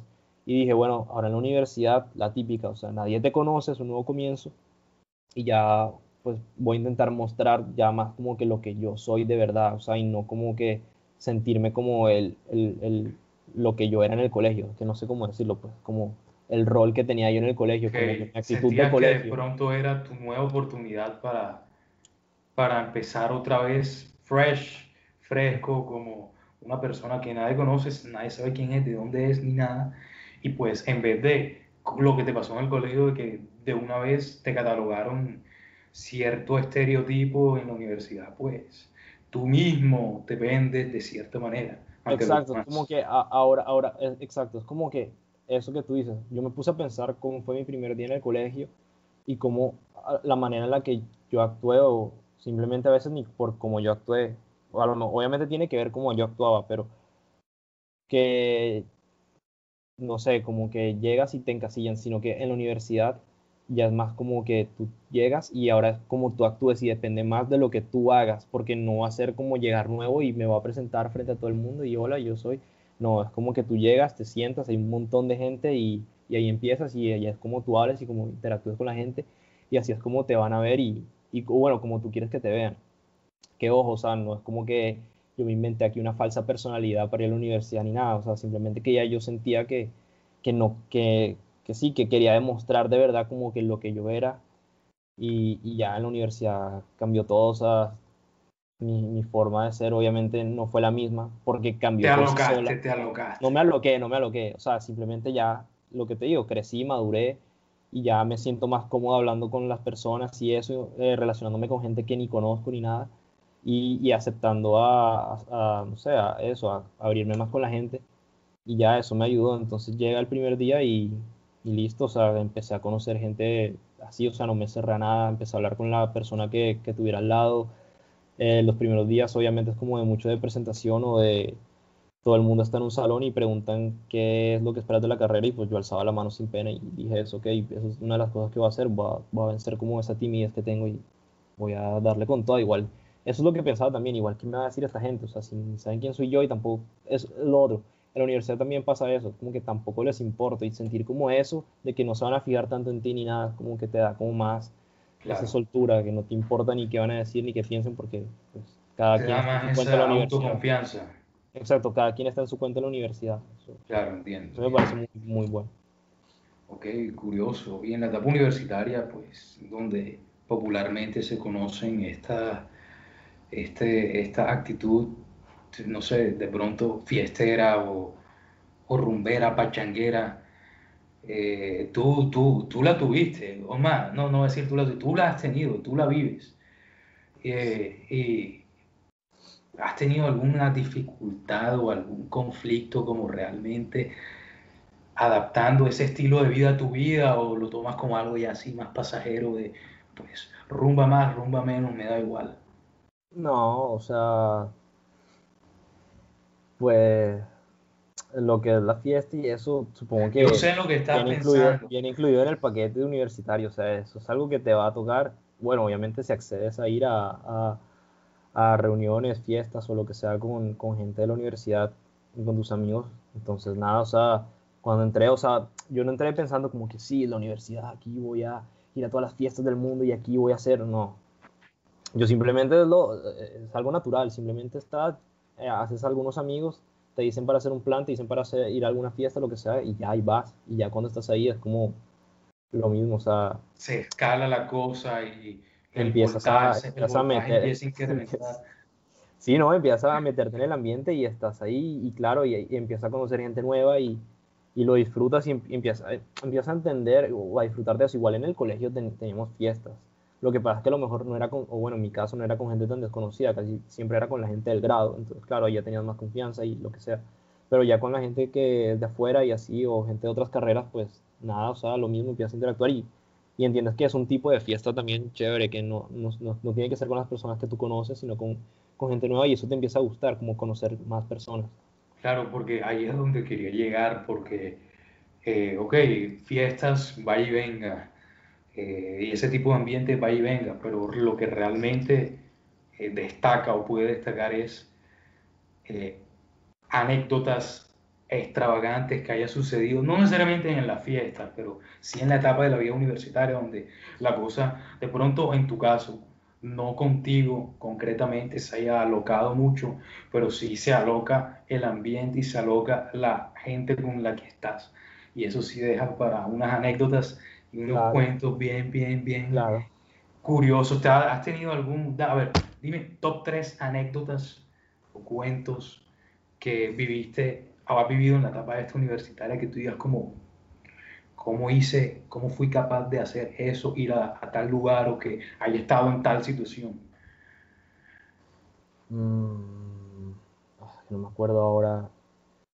Tal vez te lo, tal vez te lo puedo contar a medida que vaya el, la conversación, porque ahora sí no, no me acuerdo, o sea, no esperaba esa pregunta y no recuerdo ahora sí tres momentos. o sea, tú algo, bueno, dime uno por lo menos, como, hey, loco, ¿cómo es que terminé aquí? O ¿cómo es que hice esto? ¿O pasó aquello? ¿O cómo me vi envuelto en, en tal situación? Que uno sí que recuerde, mm, no sé, porque la, la, o sea, la verdad es que mis fiestas no son, o sea, a ver, yo... No, no, no, no, no me refiero o sí, yo entiendo al ámbito de la fiesta. O sea, como que todo, todo el ámbito universitario, pero yo creo que no me, no, no me ha pasado nada así tan raro. Eh, ah, ok, ok, ya me acordé de algo. pero, ah, o sea, obviamente ya estaba en la universidad y obviamente ya... Estaba en otro, en otro, otro no sé, como otro estado de ánimo. y entonces, nada, o sea, estaba, estaba en Santa Marta. Eh, estaba aburrido en un momento en el apartamento con un primo mío y salimos a ver qué, qué hacer o lo que sea. Y íbamos caminando hacia la playa porque dijimos, vamos a encontrar algo que hacer en la playa, no sé, hay muchas personas y, y no sé, vamos a ver qué nos inventamos. Y, y entonces cuando íbamos caminando al el edificio al lado, eh, empezamos a escuchar que había eso, como una fiesta, como, una, como algo allá, allá en el último piso, en, un penthouse. Y eh, entonces mi primo me dijo por molestar, como que, mira, hay una fiesta allá, vamos. Y yo, o sea, eh, yo obviamente en ese momento piensas como que, ¿cómo vamos a ir si no los conocemos, no nos invitaron? Obviamente es una gente que ni idea quién será, no sé ni cuántos años tienen ni quiénes sean, nada. ¿Cómo vamos a hacer para entrar? Pero yo en ese momento solamente pensé como, vamos, o sea, vamos, o sea, como que eso, esa reflexión fue muy rápida, fue como que, ¿qué? ¿Qué dices? Y luego fue como, vamos, sí, vamos, vamos. Y este man me dijo como que, ¿cómo así que vamos? Vamos, vamos, vamos a entrar. Y él nada más me siguió y yo, dale. Ya cuando estamos en la puerta, él me dice, ¿qué vamos a decir? Yo le dije, yo, yo lo hago, yo, yo, yo hablo. Nada, o sea, simplemente como que me entré así como con la confianza más grande del mundo, llega el portero y me dice, buenas, buenas noches, que, que busca, no, le dije así, no, hey, es que vamos para la fiesta del penthouse. Y, él, y, yo dije, bueno, ya aquí es, o me pregunta mi nombre y llama por citófono, y obviamente nadie va a saber quién soy y no me van a dejar entrar, o simplemente, quién sabe si me deja entrar y ya. Y el tipo dijo como que, bueno, dale, pasen, pasen, sí, sí, sí, sí, sí, tal. Como que... En ese momento, o sea, no esperaba esa respuesta. No, yo esperaba que me fuera, yo esperaba que me fuera a decir como que tú quién eres y bueno, yo llamo y, y meto tu nombre y, y, obviamente ahí me rechazaban. Pero en ese momento fue como... O sea, tú fuiste, o sea, tú tomaste esa actitud de vamos porque inconscientemente esperabas a que te rechazaran o que hubiera una barrera que te impidiera realmente llegar a la fiesta. No, no, no, no tanto porque esperaba que me rechazaran, sino porque eh, no tenía nada que perder. Entonces, si me rechazaban bien y si entraba, pues ahí sí no sabía bien qué iba a pasar, pero como que si entraba, pues por lo menos, no sé, lograba entrar y me iba a reír, lo que sea. Pero. Que bueno, te dijo, bueno, dale, vamos. Sigue. Claro, sí, que sí, dale bien, sigan. Solo, y me dijo el portero, y eso fue algo que me salvó un poquito. Me dijo como, pero díganles que le bajen un poquito al volumen. Y yo, dale, listo, yo le digo. Entonces, claro, vamos entrando mi primo y yo así. Pido el ascensor, se cierra el ascensor, pongo el piso del penthouse Y mi primo me mira y me dice, "No, ¿qué estamos haciendo? O sea, ya llegamos muy lejos. O sea, no me dijo como que llegamos muy lejos, pero llegamos hasta acá, ¿qué vamos a hacer ahora? Y ahí yo recobré la conciencia y dije ¿qué vamos a hacer ahora? O sea, literal, y nos empezamos a reír y dio mucha risa ahí en ese momento. Íbamos subiendo el ascensor, no sé cuántos pisos eran, pero iba subiendo, iba subiendo y yo, dice, no sé qué vamos a hacer, no sé qué vamos a hacer. Se abrió el ascensor, lo primero que veo son unas escaleras para arriba. eh, y subo las escaleras, veo a la izquierda y había un montón de, o sea, una- una- unas viejas despechadas hablando yo no sé de qué, pero había una llorando así y estaban así sentadas como en la escalera, nos miraron Este, horrible. eran, eran más o menos de gente de tu edad. Sí, o eran tenían, más viejos. eran- tenían, tenían, sí, como 18 por ahí, Ah, ok. más, un poquito menos, no sé, o sea, sí, eso fue bien, porque imagínate si hubiéramos Sí, entrado a una, una, sí, una fiesta de... otra gente mayor, hubiera sido como, bueno, chao. Claro. Pero nada, obviamente esa fiesta, pues eh, no era como una fiesta. Es que ellos no, esa- esas personas no eran de Santa Marta, eran como de, no sé si eran como de Medellín o yo no sé. Entonces ellos no se habían vestido, o sea, no estaban vestidos así como normal. Yo, yo obviamente tenía una, una camiseta normal y una pantaloneta casual de playa, y mi primo también, pero ellos sí estaban como todos vestidos de blanco, o sea, como white. Entonces, claro, o sea, ya por la vestimenta es como que tipos quiénes son. Entonces, ellas nos miraron feo, no me importó, seguimos y la puerta de- del apartamento, o sea, estaba abierta. Yo iba a entrar con mi primo, o sea, que iba a entrar no sé a qué, o sea, ahora que lo pienso es como que, y que- quién sabe que me hubiera encontrado allá, o a lo mejor me hubieran dicho que este sapo aquí nos hubieran, nos hubieran empezado a pegar, o, o nos hubieran echado a patadas, o nos hubieran llamado a la policía, no sé, quién sabe. Y había pensado que íbamos a robar o qué sé yo. Bueno, no sé. El punto es que vamos a entrar y preciso hay un tipo que está ahí parado en la puerta. Y el tipo nos saluda, pero lo más de bien, o sea, el tipo empieza a decir, ¿qué? ¿Qué más? Y nosotros como que nos empezamos a hablar, ¿qué más? ¿Qué tal? ¿Cómo estás? No sé qué. Y el man, y el man, pero el tipo estaba feliz, como, como que iba a hablar con nosotros y no sé qué. Y ya cuando iba a empezar a hablar y le iba a decir, yo le iba a decir como, hey, brother, no sé, la verdad es que llegamos aquí, le iba a O contar sea, tú te ibas a delatar, tú te ibas a delatar. Y yo le, le iba a contar más o menos la historia, como que, "Ey, mira, pasó. O sea, como que veníamos aquí en busca de un plan, vimos que esto estaba aquí, una fiesta, lo que sea, y, y nada, para ver si entramos, no sé, y, y- y compramos algo. O sea, si me entiendes? Como que obviamente tampoco íbamos a gorrear, ibas a, a- a camuflar Apro- ya. no me, no me voy a aprovechar Claro, de ellos, sí. nada, o sea, como que obviamente, hey, mira tal. Y no sé, y conocíamos a gente, pero de la nada sale de la, detrás de él salió una, una, una vieja alta que también tenía como nuestra edad y nos mira horrible, como que ustedes quiénes son, qué hacen aquí, o sea, nos miró feo, feo, feo, y ya Sí. no sé. Y yo, al- yo vi al tipo y le, y le noté una cara así como de preocupado, como, ay, no. Y yo dije como, ah, nada, se acabó, o sea, hasta no le meto cuentos, dije yo, hasta no le, no hay, no hay parla que, que valga, o sea, hasta no le puedo inventar nada. Claro. Entonces me acordé de lo que me dijo el portero, me dijo, hey, eh, acuérdate que diles que bajen el volumen. Y yo dije, no, eh, nada, sino que subimos aquí porque íbamos entrando al edificio y el portero me pidió el favor que les dijera a ustedes que eh, si pueden bajar el volumen un poquito y tal. Y ella me dijo, ah, bueno, sí, dale, sí, sí. Y, yo, y el man me dijo, ah, bueno, dale, gracias, todo bien por avisar, no sé qué. Dale, hey, nos vemos, tal. Y ahí nos fuimos. No los dejaron entrar. No, no me dejó entrar, o sea, esa mujer tenía una cara de que... quería Del demonio de que. horrible. Y el otro tipo también tenía cara como de asustado, como, ay, no, está vieja, tal. Entonces nos fuimos y ya, y luego seguimos para la playa y luego ya ahí pasó otra historia, pero eso es más largo y también, también divertido, pero bueno. No, pero, pero continúala. ¿Qué pasó? Porque aquí lo que hay es tiempo. Eh, nada, en la playa, sea, en el mismo momento en que ustedes se van de ese edificio, siguen caminando por la playa a ver qué más se sí, encuentran. no, o sea, seguimos, llegamos a la playa y yo tenía una obsesión, no sé por qué era súper raro, de que un hippie me regalara una manilla.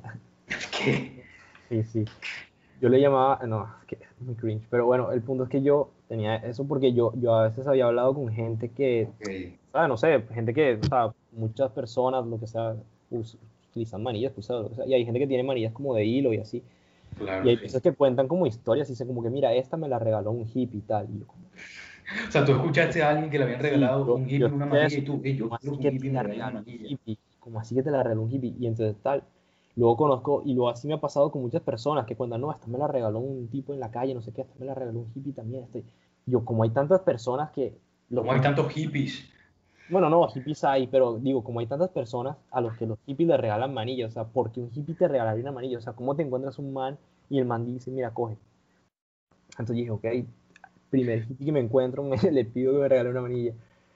Y entonces estábamos ahí caminando a la playa y encontré tres hippies sentados. O sea, no les voy a llamar hippies porque me parece un poco despectivo, pero sí, o sea, como que artesanos. Obviamente tienen su look y su experiencia, pero gente artesana que se dedica, pues, obviamente a coser y a bordar eso. Y las vende. Entonces yo me encuentro tres y les digo, bueno, les digo así como, hola tal, no sé qué, eh, no era para ver si me regalaban una manilla, la que tuvieran, les dije así, como que la que sea que tengan, una que les sobre, una fea, o una que esté en mal estado, no me importa, a ver si me pueden regalar una. Y man, que no, regalar no, vender, no sé qué. Y yo como, pero hey, por favor, tal. Entonces, claro, ahí empezamos a hablar, empezamos a hablar y empezaron a intentar convencerme de que, de que se las comprara.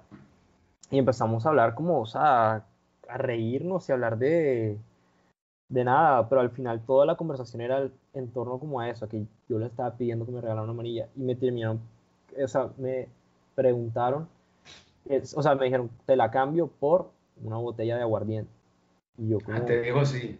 Y yo como, no, no te vas a comprar eso. O sea, yo dije, no, que primero la gracia es que, yo, yo dije, primero la gracia es que me la regalen. Y segundo... O sea, el hippie, el hippie que, o sea, por tu insistencia, el man dijo, bueno, me voy a aprovechar de este tipo que tanto quiere la manilla que me regale. Exacto. dije, dale, en, yo dije, o sea, a lo mejor puedo hacer un trueque con él de algo, pero no hacer una botella de eso, porque una botella, eh, o sea, no sé, son como 30 mil pesos, y obviamente no va a pagar 30 mil pesos por una manillita de hilo o lo que sea. Entonces, lo que, lo que hice fue como que seguí hablando con ellos, y, y entonces uno de ellos me dijo como que, mira, eh, yo, yo, me aprendí sus nombres y todo, yo me acuerdo, eh, y me dijo como, mira, eh, si tú de verdad quieres la manilla, mañana a las 11 de la noche nos vemos en tal lado y te la, y te la damos y, vemos, y hablamos más. Y yo, bueno, dale, obviamente ese tal lado, a ver, no era nada peligroso, era dentro como de la zona turística y tal. Y es un lugar que es una tienda, o sea, es una tienda de despido, ¿sabes? y lo que pasa con esa tienda es que, bueno, está como el local eh, donde tú entras y todo, y haz de cuenta que aquí queda como el andén o la acera, lo que sea, y, pero es, es, más amplio que el resto, ¿sí me entiendes? Como que es como un piso amplio, entonces lo que ellos hacen es que se ponen ahí, ponen como su sábana o lo que sea, y ahí ponen sus, sus manillas y las venden. Entonces ellos se parquean ahí. Y a las 11 ya era como una hora más relajada y donde ya empiezan como más o menos a recoger y todo eso. Entonces yo llego, voy caminando, me los encuentro literalmente a los mismos tres ahí. Okay, pero el día, el día ese, el día anterior, eh, no pasó más nada. O sea, no, ya no pasó más nada. obviamente hablé con ellos un buen rato y ya, luego ya me fui a mi casa. Okay.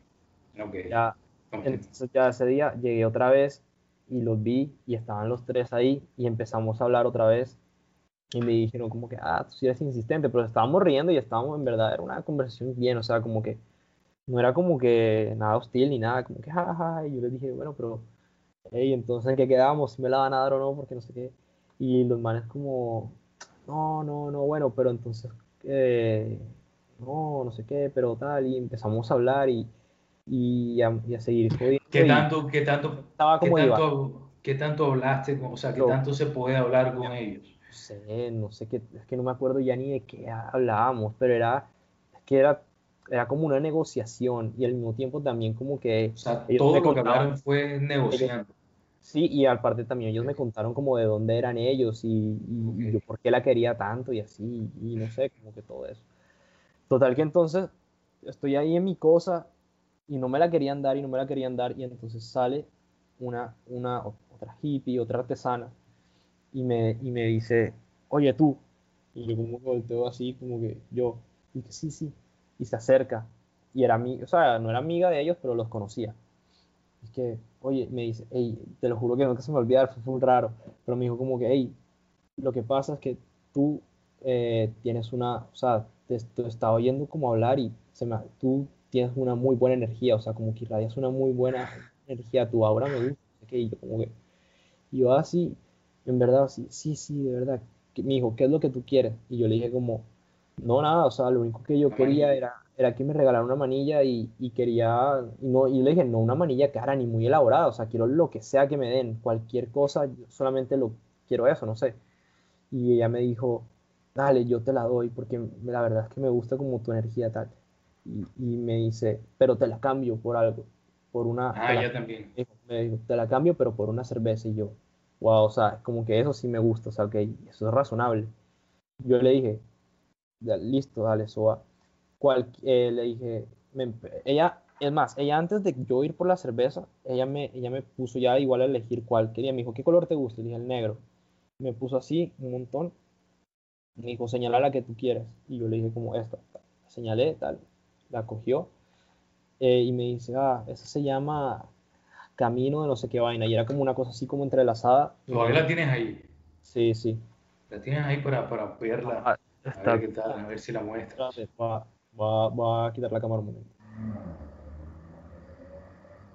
Espérate, creo que todavía se Ya. Ok. Ese cuento, ese cuento no me lo sabía, la verdad. ni el del apartamento, ni del penthouse, ni ese del, de la manilla.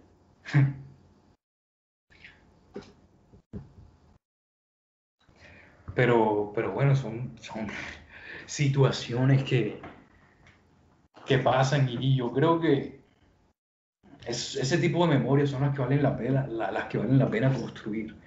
Cuando uno se sale de la zona de confort y se atreve a, a actuar y a hacer cosas que de pronto antes no hacía. Bueno, a ver, lógicamente todo en el buen sentido, si es algo positivo y si es algo que realmente te va a ayudar y te va a, fortalecer tu crecimiento como persona. Pero pues, son el tipo de, anécdotas, a medida que vayamos viendo cada episodio de este podcast, vamos a ir conociendo también de pronto más historias cuando ya de pronto Mario entra un poco más en calor en este asunto y en este ambiente del podcast. Y yo también, pues... Ya, ya, aquí está, mira. A verla ya, no, no la uso. No, que no quiero que se desenfoque, pero mira, como así. Ok, ok. Ah, entonces, era como que la unión entre dos caminos me dijo qué significaba. Bueno, o sea, la verdad es que obviamente yo no creo en eso. Y bueno, igual cada quien le da el significado que quiere a, a su arte y a lo que hace, pero igual a mí me pareció muy bonito. O sea, como que el hecho de que simplemente no fue como que, mira, pues ten esta, si me entiendes. La vieja me, me, me puso a elegir de un montón, ¿sabes? Me dijo, ¿cuál quieres? Señálale yo, esta, tal. Y no le importó cuál fuera, obviamente tienen diferentes valores, obviamente no es como que todas valen lo mismo, unas son más caras que otras, y yo señalé esa. Bueno, entonces fui a la tienda más cercana, tal, le pregunté antes, ¿qué cerveza quieres? Y me dijo, no, la que tú quieras darme. Y yo dije, bueno, eh, dale, voy. Entonces, eh, ¿cuál compré yo? Recuerdo que yo lo que quería era que, o sea, como, como me pareció como tan noble lo que ella estaba haciendo, como que el gesto que... O sea, quería darle una cerveza yo, de Yo no le quería, exacto, yo no le iba a traer ahí una cerveza, entonces le compré una cerveza pues relativamente cara, o sea, bueno, es que qué tan cara puede ser una, una, una, lata de cerveza, pero como que la más cara que encontré se la compré igual, o sea, lo que digo, no, no compré nada caro, no recuerdo cuánto me costó, no sé, Ah, porque eso, eso también es importante para ti, porque tú eres un catador de cervezas en, en, desarrollo. Ya. Entonces la calidad de la cerveza sí le diste importancia para era una, buena, era una buena cerveza, no recuerdo cuál era, pero era una buena cerveza. Y era obviamente importada y así y tal. O sea, yo, yo literalmente me puse a ver y como que la más fancy que encontrara esa, esa la, hombre, se la di y me dijo como que, ay, gracias, tal. Y ya ahí entonces, claro, ahí, ahí los, los otros tres que estaban viendo toda esa escena tenían una cara así como que, como que te lo juro, yo los vi y no se lo podían creer y como que, haciendo tal. Y entonces me, dijeron, oye, pero compranos a nosotros también una si te damos una moneda. Y yo como que no, ya, ustedes se pueden irse de aquí, no me importa. O sea, yo, literalmente lo hacía porque tenía como ese sentimiento de querer como, no sé, tener esa interacción. No porque claro. una manilla, o sea, no sé. El punto es que la vieja me dice, mira, tal esta. Y cuando fui a averiguar, o sea, ya tiempo, no tiempo después, pero no sé, no sé si me lo dijo, fue un hippie de esos, un artesano, perdón, o, o si yo lo pregunté después, bueno, creo que hice ambas, pero como que la manilla, esa manilla que está ahí, a ver, yo no sé, pero la venden a 20 mil pesos. O sea, no sé si alguien tenga una parecida que la haya comprado más barata o más. Pero pues por ser temporada y por ser una zona turística, la estaban vendiendo 20 mil pesos. Obviamente tú la puedes negociar y te sale más barata, más, lo que sea. Pero como que el precio estándar es 20 mil pesos. Entonces me dieron algo que a lo mejor la gente les tiende a pagar 20 mil pesos o 15, lo que sea, por una cerveza que me costó a mí 5, lo que sea. Entonces es como que me, me, llamó mucho la atención. Es un valor añadido. como que ella me, ella me dio a escoger cualquier cosa, ella me dio a escoger la cualquiera, o sea, desde la amarilla más elaborada y que más le haya costado tiempo hacer y más costosa que tenga, que igual finalmente son manillas y pues no, no van a valer aquí un precio súper alto, pero, a, pero pues con lo que ella gana a, a eso, o sea, hasta la más sencillita que tuviera. Y, y, mi primo iba conmigo y, y ella de, de, la nada sacó otro, otro coso de manillas más delgaditas y le dijo, mira, tú también quieres una, coge la que tú quieras, tal. Y mi, mi primo le dijo, ah, sí, mira, esta me gusta. Y hasta el día de hoy él la tiene puesta siempre. Ah, ¿Sí? Yo esta no si, bueno, no siempre, pero casi siempre. Y le regaló una, él también, entonces la vieja nos regaló manillas, tal. Entonces yo estaba loco, o sea, yo quedé como, wow, tal, qué, qué, qué, qué random esto y, y, qué chévere, ¿no? Qué bonito, o sea, de verdad, esa noche yo quedé como, que, que, que, chévere, no sé. Luego me fui de ahí, nos despedimos súper bien, me despedí los otros tres sabandijas esas. y luego, y luego, pero luego como que iba, iba, iba caminando otra vez a mi casa y recordé como, oye, espérate, yo me tengo que tomar una foto con ella, o sea, no, puedo, no se me puede olvidar. Y me fui y regresé y la encontré ya empacando todo y iba, iba con otros dos amigos de ella, bueno, un amigo y una amiga, y, y, me, y, le dije que para una foto y ella súper encantada, o sea, no fue como que, no sé, como, ah, bueno, sí, dale. Como, ay, sí, sí, dale, dale, o sea, como que está emocionada que yo, y nos tomamos una foto así, chévere. Y, ¿Todavía la tienes? Sí, sí, o sea, pero está, está, está lejos, o sea, tendría que buscarla, pero por allá. Claro, claro. Y, y sí, o sea, eh, eh, tengo la foto con ella y tal, y de ahí creo que seguimos hablando de más cosas, como de la vida, le pregunté qué, qué ella ah, ella no era Después de... de que te habías ido a tu casa, te devolviste donde no, ella... Yo no había llegado a mi casa todavía. Okay. Pero estabas sí, yendo, pero sí te devolviste y te quedaste más tiempo hablando con ella. Me quedé hablando con ella y me acuerdo que ella se compró otra cerveza y, y entonces empezamos a hablar de cosas. Yo le pregunté qué, o sea, porque es que ella no era, ella no era de, no era de, de Santa, Marta. Santa Marta. Y entonces ella me empezó a contar su experiencia de cómo era ser artesana y me contaba que era difícil, que, que la trataban como de persona que te iba a vender marihuana y que todo el tiempo le andaban, a veces le tiraban a la policía si estaba, o sea, ese tipo de cosas que, o sea, la estaban juzgando mucho por, por su apariencia y por, y pues por su trabajo. Entonces, claro. claro. yo quedé como, o sea, como que literalmente yo me sentía haciendo como un trabajo social, no, tra trabajo social no, como investigación más bien, que trabajo no, como de darme cuenta de esa realidad que, o sea, me pareció muy, muy chévere y, y al mismo tiempo que me parece injusta que te juzguen, obviamente, por lo que tú haces y por tu apariencia, pero bueno, el punto es que ella me estaba contando ese montón de cosas de su vida, tal, me contó cómo llegó a Santa Marta, todo, o sea, me contó de su familia, que tiene una hija, tal, tal, tal, el nombre, todo, y así, y me estaba contando un millón de anécdotas, yo también le contaba cosas, y nada, así, y, y, nos quedamos hablando todos como en una, unas escaleras ahí, ya eran tipo 12 de la noche, 1 de la mañana, y estábamos hablando ahí lo más de, de bien, y, y, nos tomamos otras fotos también, sí. ahí, ahí sale, sale, mi primo y todo, así, da mucha risa. Pero sí, eso pasó y bueno, ya luego ya nos despedimos, ellos tenían que ir a otro lado y pues yo ya me, iba a mi casa entonces y listo, ya se acabó ahí la experiencia. Luego ya la siguiente vez que fui a Santa Marta intenté buscarlo otra vez y le pregunté como a, otros artesanos si la conocían, pero me decían que no y nunca la volví a ver, pero espero que si algún día, algún día volveré y, si me la encuentro pues la saludaré y le contaré todo otra vez y, y nunca me voy a olvidar de eso. Pero qué experiencia, saliste, saliste buscando ¿verdad? Saliste en blanco, porque no creo que realmente haya salido esa, la noche anterior buscando algo concreto. Y mira qué curiosidad de que te metiste en un apartamento, bueno, casi te metes en el apartamento y luego conociste una hippie que, de la cual pudiste valorar su, su trabajo y su, y su, pues, su persona cómo era. Pero qué curioso, qué curioso. la verdad es que no me esperaba esta, este cuento. Yo no, no lo conocía, no, no tenía conocimiento, no, nunca me lo habías comentado. Pero, pero, y eso es uno de muchos, de muchos, de muchos. Y sí, a lo mejor tendré otras cosas más que contar, pero la verdad es que no sé, ahora no me acuerdo. O a lo mejor también hay otros que no me gustaría contar. Porque hay mucha, mucha... Ya eso mete de las personas y otro tipo de relaciones personales que ajá, más privadas. Claro, claro. Tal vez en otro momento lo, lo cuento.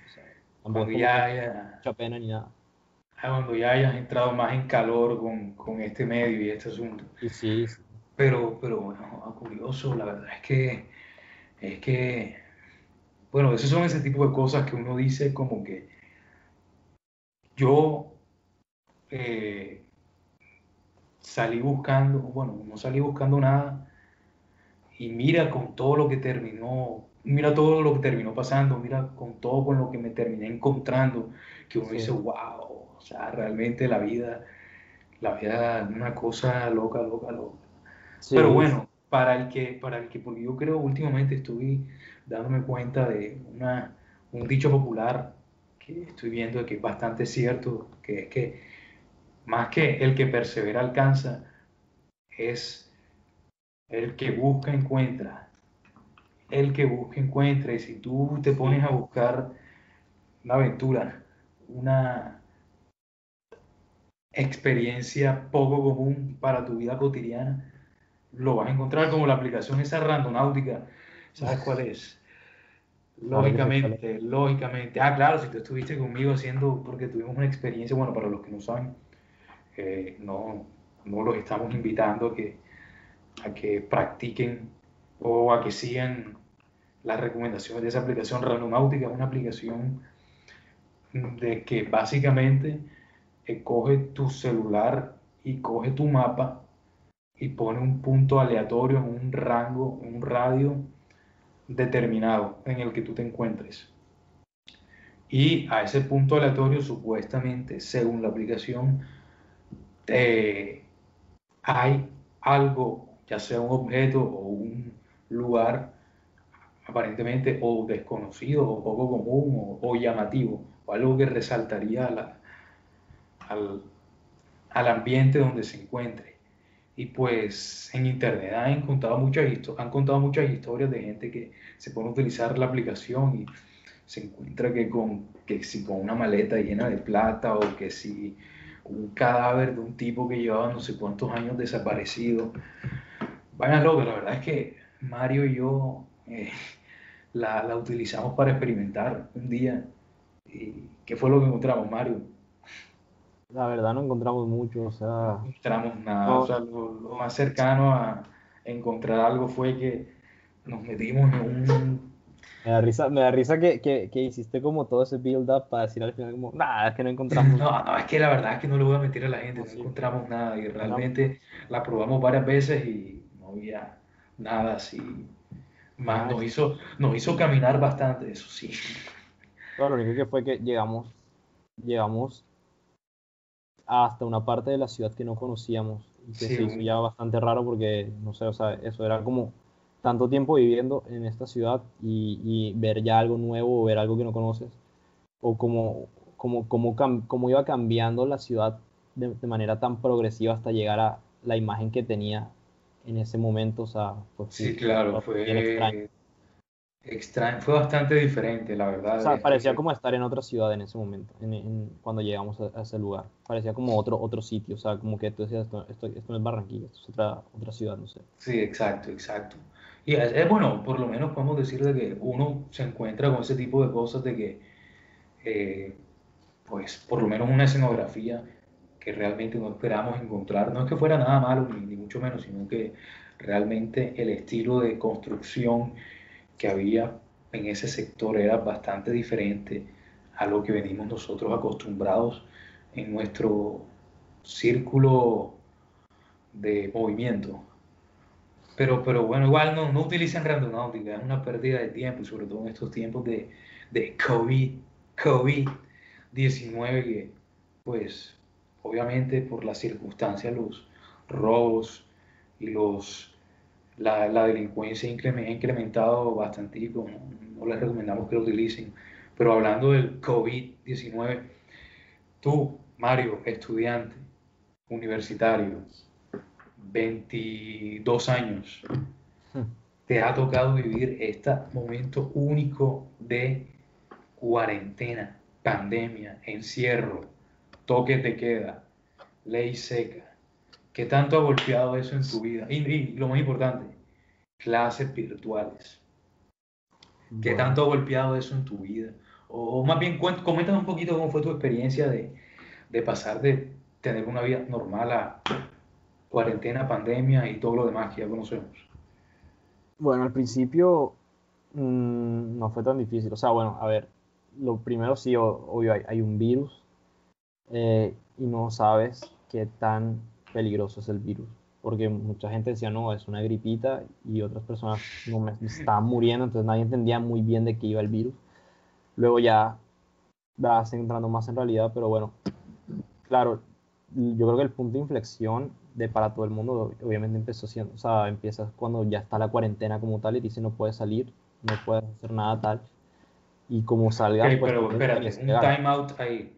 Antes de que continúes, te quiero hacer una pregunta polémica. Bastante polémica. ¿Tú qué crees o tú qué piensas? ¿Que el virus fue creado en un laboratorio en China o que simplemente fue por cuestiones, surgió por cuestiones naturales. Ok. No, o sea, a mí, yo no soy muy conspiranoico tampoco. Sí me parece interesante. A lo mejor, es que no sé. Es que no, no, no, no, no, no podría decir ni una ni la otra. O sea, las dos me parecen válidas. Es que es eso, no es como que... o sea, si el día de mañana te dicen... Es que si el día de mañana me dicen, se confirma que fue creado, yo me lo creo completamente. O sea, sí me lo creo. Si el día de mañana me dicen, no, es que sí es natural, tendría todavía mis dudas de que no fue creado. Pero no es como que esté 100% seguro ni que esté, uy, sí, es que nos querían matar a todos con esto, eh, el virus lo crearon, no. Tampoco estoy así de loco. Eh, no, bueno, no tanto como pensar de que lo crearon para matar a la gente, pero de pronto sí que fue un accidente, accidente de laboratorio. Sí, sí, también me lo creería bastante. Mm, Yo no, no, lo descarto y, y, me suenaría creíble. Pero sí, exacto. Sobre todo eh, por de donde surgió, de China, que, lugar que lastimosamente, un, exacto, un régimen bastante, eh, ¿cómo se dice? Silenciador, eh, censurador, con lo que tiene que ver con sus proyectos científicos y su política y su imagen que da al mundo. Claro. Es, un, es un tema polémico. quería, quería escuchar tu opinión sobre eso, porque creo que nunca te lo he preguntado. Pero bueno, continúa. Eh, bueno, y ya, como te decía, el, el, punto como de inflexión es cuando ya llega la pandemia. O sea, ahí es cuando. Eh, la pandemia no, la cuarentena, y es cuando ya creo que la vida nos cambia a todos, porque ya nuestra, o sea, exacto, nuestra vida no, no, no, las actividades que hacemos no son las mismas y tenemos que estar en casa y todo eso. al principio la pasé bien, o sea, no todo mentir. O sea, a ver, no la pasé bien de que, ay, si la gente está muriendo, no, obviamente. Hablo del encierro. Eh, yo soy una persona que, ajá, exacto, a mí, me encanta salir y me encanta los planes afuera y hacer ejercicio, jugar fútbol, eh, hablar con mis amigos, estar en fiestas, lo que sea, tal pero también como que me gusta mucho estar en mi casa a veces y tener tiempo para mí y hacer cosas solo. Y, no, me siento, no me disgusta, la verdad.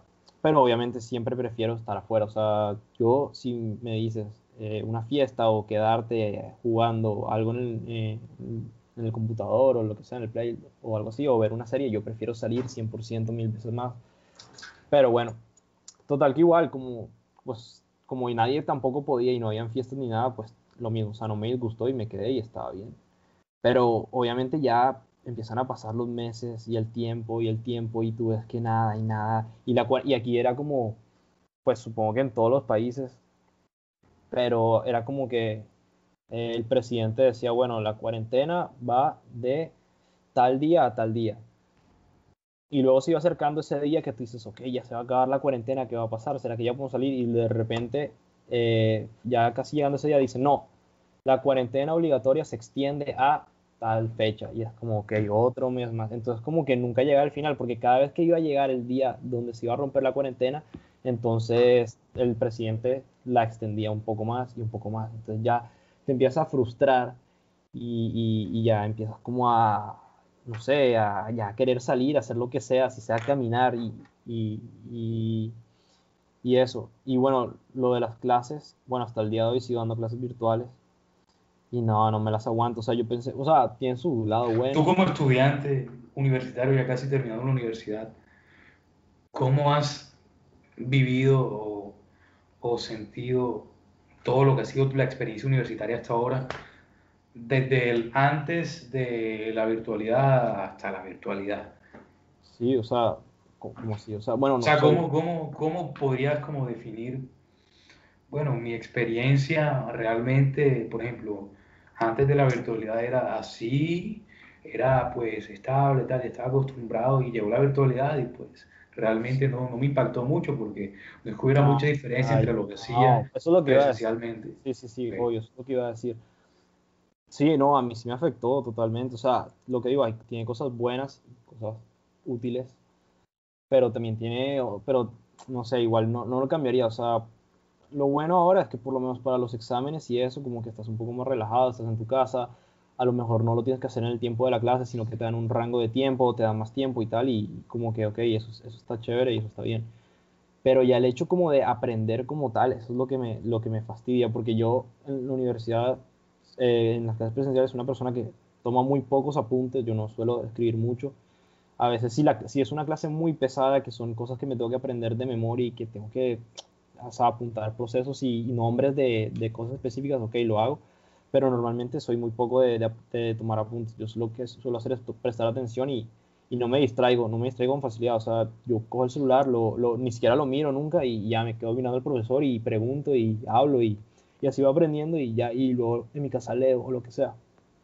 Pero así, así estar en, estar en la casa ya es, es, es feo porque, claro, no me siento como en ese ambiente Claro, o sea, como que mi mente no, no se setea, o sea, no, no, no entiende que, que, que, tengo que ponerme en modo de estudiar y de que es, es, es, como un momento académico, porque claro, cuando vas a la universidad es como que eso, vas, te alistas, sales, llegas a la universidad y como que, ok, es el ambiente para, para esto, para aprender y para estar en clase y, y ambiente universitario.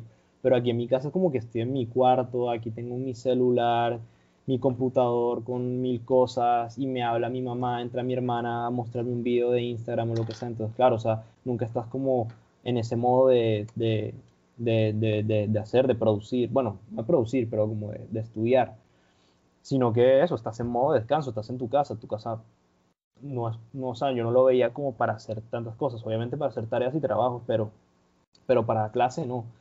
Entonces sí me, me, me, fastidia, me cuesta concentrarme. Lo intento, o sea, este semestre a diferencia del pasado, mejoré bastante en eso, o sea, implementé como algunas tácticas o algunas cosas que me dijeron que podía servir y la verdad es que sí, y me he concentrado más y, y me, me, va bien. O sea, el, semestre pasado también me fue bien, pero, pero, pero sentí que no aprendí nada de este, por lo menos siento que aprendí un poquito más. Entonces, sí, ha sido, ha sido en verdad una, una basura, no, ya quiero que se acabe eso sí, me da miedo volver a enfrentarme otra vez a un, un examen, a un parcial presencial. ¿Por qué? ¿Por qué? Porque, no sé, o sea, cuando es, cuando es virtual, obviamente. Mucha trampichuela. Tienes tus apuntes ahí y otras ayuditas, entonces, claro, no. Va, más ganado. Obviamente, los exámenes creo que los están haciendo más difíciles y mal, no claro. Pero de todos modos, te sientes más en confianza y más relajado. En la universidad eres tú y el papel y más nada, entonces, claro, y ver a la gente salir, ¿sabes? Empieza a estresarte por otras cosas. Pero pues sí, entonces yo la verdad es que de verdad no me importa ya, quiero que se acabe y quiero volver a la universidad. Lo que sí es que, bueno, por lo menos ya no tengo que andar con tanta prisa para una clase, eso sí. Si, o sea, ya antes, antes, no, antes, antes a veces iba tarde y lo que sea, y salía tarde, me despertaba tarde, se, se me corría, ah, claro. si, si, si corría la alarma y ya me despertaba media hora después de lo que tenía que levantarme iba corriendo y me estresaba. Ahora ya no, ahora es como, bueno, si te, así te levantas cinco minutos antes de la clase, pues por lo menos ya estás ahí. Ahora sí, puedes grabar exacto. lo otro. Ahora la clase grabada, pues puedes verla. Aunque creo que casi nadie las ve. Pero bueno. ¿Tú crees que realmente eso de grabar, porque hace poquito estaba viendo un video que era como que mostraba la evolución de los estudiantes en estos últimos 15 años, donde hace 15 años, tal, profesor eh, va a borrar el tablero, le dice. Entonces el estudiante le dice, no, profe, no lo borre, eh, espérate, dame cinco minutos. Copiando todo a la velocidad de la luz. Siete años después, eh, no, voy a borrar el tablero. Espérese, profe, le voy a tomar una foto. Toma la foto. Al día de hoy, bueno, eh, la presentación, porque no hay tablero. Exacto, y no hay tablero. Simplemente, bueno, ahí les dejo la clase grabada, listo.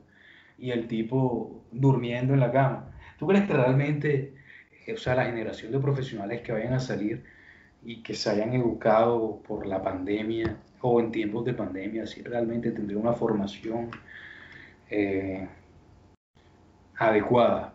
Porque, ok, entiendo lo que tú dices de que te tocó este semestre poner de tu parte y aplicar estrategias y métodos para realmente sentir de que estás aprendiendo algo, porque al fin y al cabo aprender es, es cuestión de, de poner de tu parte. O sea, de disposición. Sí. sí. exacto, de disposición y de cierta como madurez que tienes que tener para, para arraigarte y concentrarte en lo que estás haciendo y no perder el tiempo.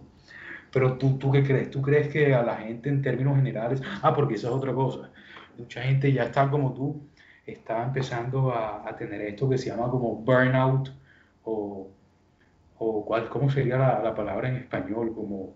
Mm, no estoy burnout, que... Como agotamiento, agotamiento virtual. Sí, sí, sí. No, yo, yo, yo, no sé, es que igual no te puedo hablar como de un grupo de profesionales porque la verdad es que no llevamos tanto tiempo, o sea, para hablar de tres semestres. Ah, tres semestres, pero tres semestres no es la universidad entera. Entonces, ah, o sea, es diferente tener, eh, qué sé yo, siete semestres virtuales, ya ahí sí te hablaría de, ok, sí, o sea, a lo mejor sí puede haber un cambio y puede haber una repercusión. Pero por ahora no, no, no, te, no te podría hablar de eso. Ahora, también hay que ver que hay gente que la lleva mejor. O sea, no todo el mundo está jodidamente cansado por esto. Hay muchos que sí están como yo y hay otros que dicen, al contrario, ahora con la virtualidad me siento mejor. Yo he visto varias personas que dicen eso. Entonces, pero no es el caso de la mayoría, digo yo. Total, que bueno, o sea, no sé, no, no sabría darte una, una respuesta ciencia cierta, o sea, a lo mejor sí cambia algo. Yo creo que sí, porque, no sé, lo que te digo, la gente se distrae más en su casa y le cuesta más aprender y, y eso. Entonces, y lo mismo, o sea, el hecho que hagas los exámenes y así, hace, hace que, o sea, los exámenes virtuales, hace que, por la cuestión de las ayudas, hace que te, te esfuerces menos por estudiar y, y eso. Que ojo, que también no estoy de acuerdo con que a veces la gente estudie de memoria, pero bueno, el hecho de que sabes de que mañana a lo mejor un amigo tuyo te puede decir alguna que otra cosa para el examen, eh, durante el examen, eso te, te aliviana y dices, bueno, a lo mejor ya no estudio tanto, no, dejo este tema a un lado porque este tipo fijo se lo sabe y me, me dice las, las respuestas y ya. Entonces, claro, eso yo creo que también va a tener como cierta repercusión, pero, pero pues sí, no, yo, yo espero que se acabe rápido y que ya volvamos a la normalidad y que, y que ya se acabe porque si no, no, no quiero vivir las consecuencias de esto. ¿Cómo cuál consecuencia? No sé, o sea, lo que, lo que te estoy diciendo, como que la falta como de, de, de aprendizaje. O sea, hay muchas cosas. claro. obviamente yo sé que en la vida laboral casi todo es más práctico y casi todo es como que cuando ya llegas a tu trabajo es que te adaptas y empiezas a conocer más lo que vas a hacer y como que, si me entiendes, que, no que, que a veces lo que siempre dice la gente, como que es que en la universidad es todo teórico y nada práctico, pero si hay, por lo menos en mi carrera y hay cosas a las cuales sí tienes que prestar la atención porque el día de mañana dentro de la práctica te van a servir. Por ejemplo, yo que estudio psicología, hay muchas cosas en cuestión como de entrevista o de hablar, eh, por ejemplo, con un paciente o con algún cliente, lo que sea, que tienes que tener en cuenta y tienes que saber cómo tratar eso y cómo, cómo llevar, eh, manejar situaciones y cómo expresarte y cómo lo que tienes que decir, lo que tienes que tener en cuenta, lo que tienes que ir analizando y los síntomas que tienes que ir viendo. Y eso es algo que, sí, ok, obviamente llegas el primer día y puedes tener, ser el más crack eh, sabiéndote todo eso, pero que a lo mejor te va mal en tu primera consulta, a lo mejor quedas un poco perdido y no identificaste bien una cosa u otra, obviamente. Pero digo, o sea, te lo sabes y, y, y, por lo menos tienes esa base y puedes seguir teniendo adelante. Pero si alguien no le prestó mucha atención a eso, o si alguien no lo aprendió bien, el día de mañana llega y no sabe ni cómo hacer una buena entrevista, y ya de base ya va jodido y, y, desde el principio de la entrevista o de la interacción con tu paciente o lo que sea, ya va abajo, si me entiendes? Entonces es lo que yo digo, y eso es lo que digo yo que eh, lo que lo que puede estar, o sea, que la virtualidad puede tener una incidencia en eso, que como la gente se distrae mucho y no presta atención y no termina aprendiendo nada, pues hay ciertas cosas que sí necesitas aprender de verdad, así sean teóricas, y que no vas a poder contar con ellas porque no prestas atención el día que te toque aplicarlas. Entonces yo digo que eso es lo que puede, puede ser una de, las cosas que puede joder a los profesionales ya cuando, cuando les toque ejercer. Claro, sí. Lastimosamente son, eso pues es la, es la repercusión de la cual no solo tú, todo el mundo tiene, tiene miedo, sobre todo eh, los que ya están ejerciendo en el ámbito profesional de esta generación que me va a suplir o esta generación que viene dentro de poco a, a convivir conmigo o pronto va como ahí fallonga. Pero, pero sí, es verdad, y ojalá, como tú dices, de que esto pase rápido y que se acabe rápido porque, porque pues ya es algo que ya abruma a las personas. Solamente el tema de la virtualidad, sino el tema de, pues bueno, todo el mundo sabe a lo que me refiero, todo el, protocolo, el tapabocas, el, la, distanciamiento, bueno, son temas que de pronto ya todo el mundo ya está hasta aquí de andar escuchando y de andar, eh, de, andar tocando, entonces ahora pasemos a otro ya, a la parte final, a otro tema, tema final, tema ya más candente, además, ya además fuego, como de subirle la flema, la, la, flama al sartén, la flema, la flama al sartén. Y ah. es, Mario, dime, tú te ves, y esto es una pregunta totalmente random, tú te ves con una familia en esta década. En esta década. Sí, esta década. Familia, a ver, tengo 22, en 10 años 32. Familia, no creo. O sea, familia, familia, familia, así, hijos, no creo. Tal vez, o sea, y espero, porque de verdad sí me gustaría, o sea, no es como que esté ansioso ni nada, pero obviamente sí como que encontrar a alguien, y yo creo que todo el mundo le gustaría encontrar a alguien, eh, una pareja con la cual estar y todo eso. Porque eres, eres muy romántico.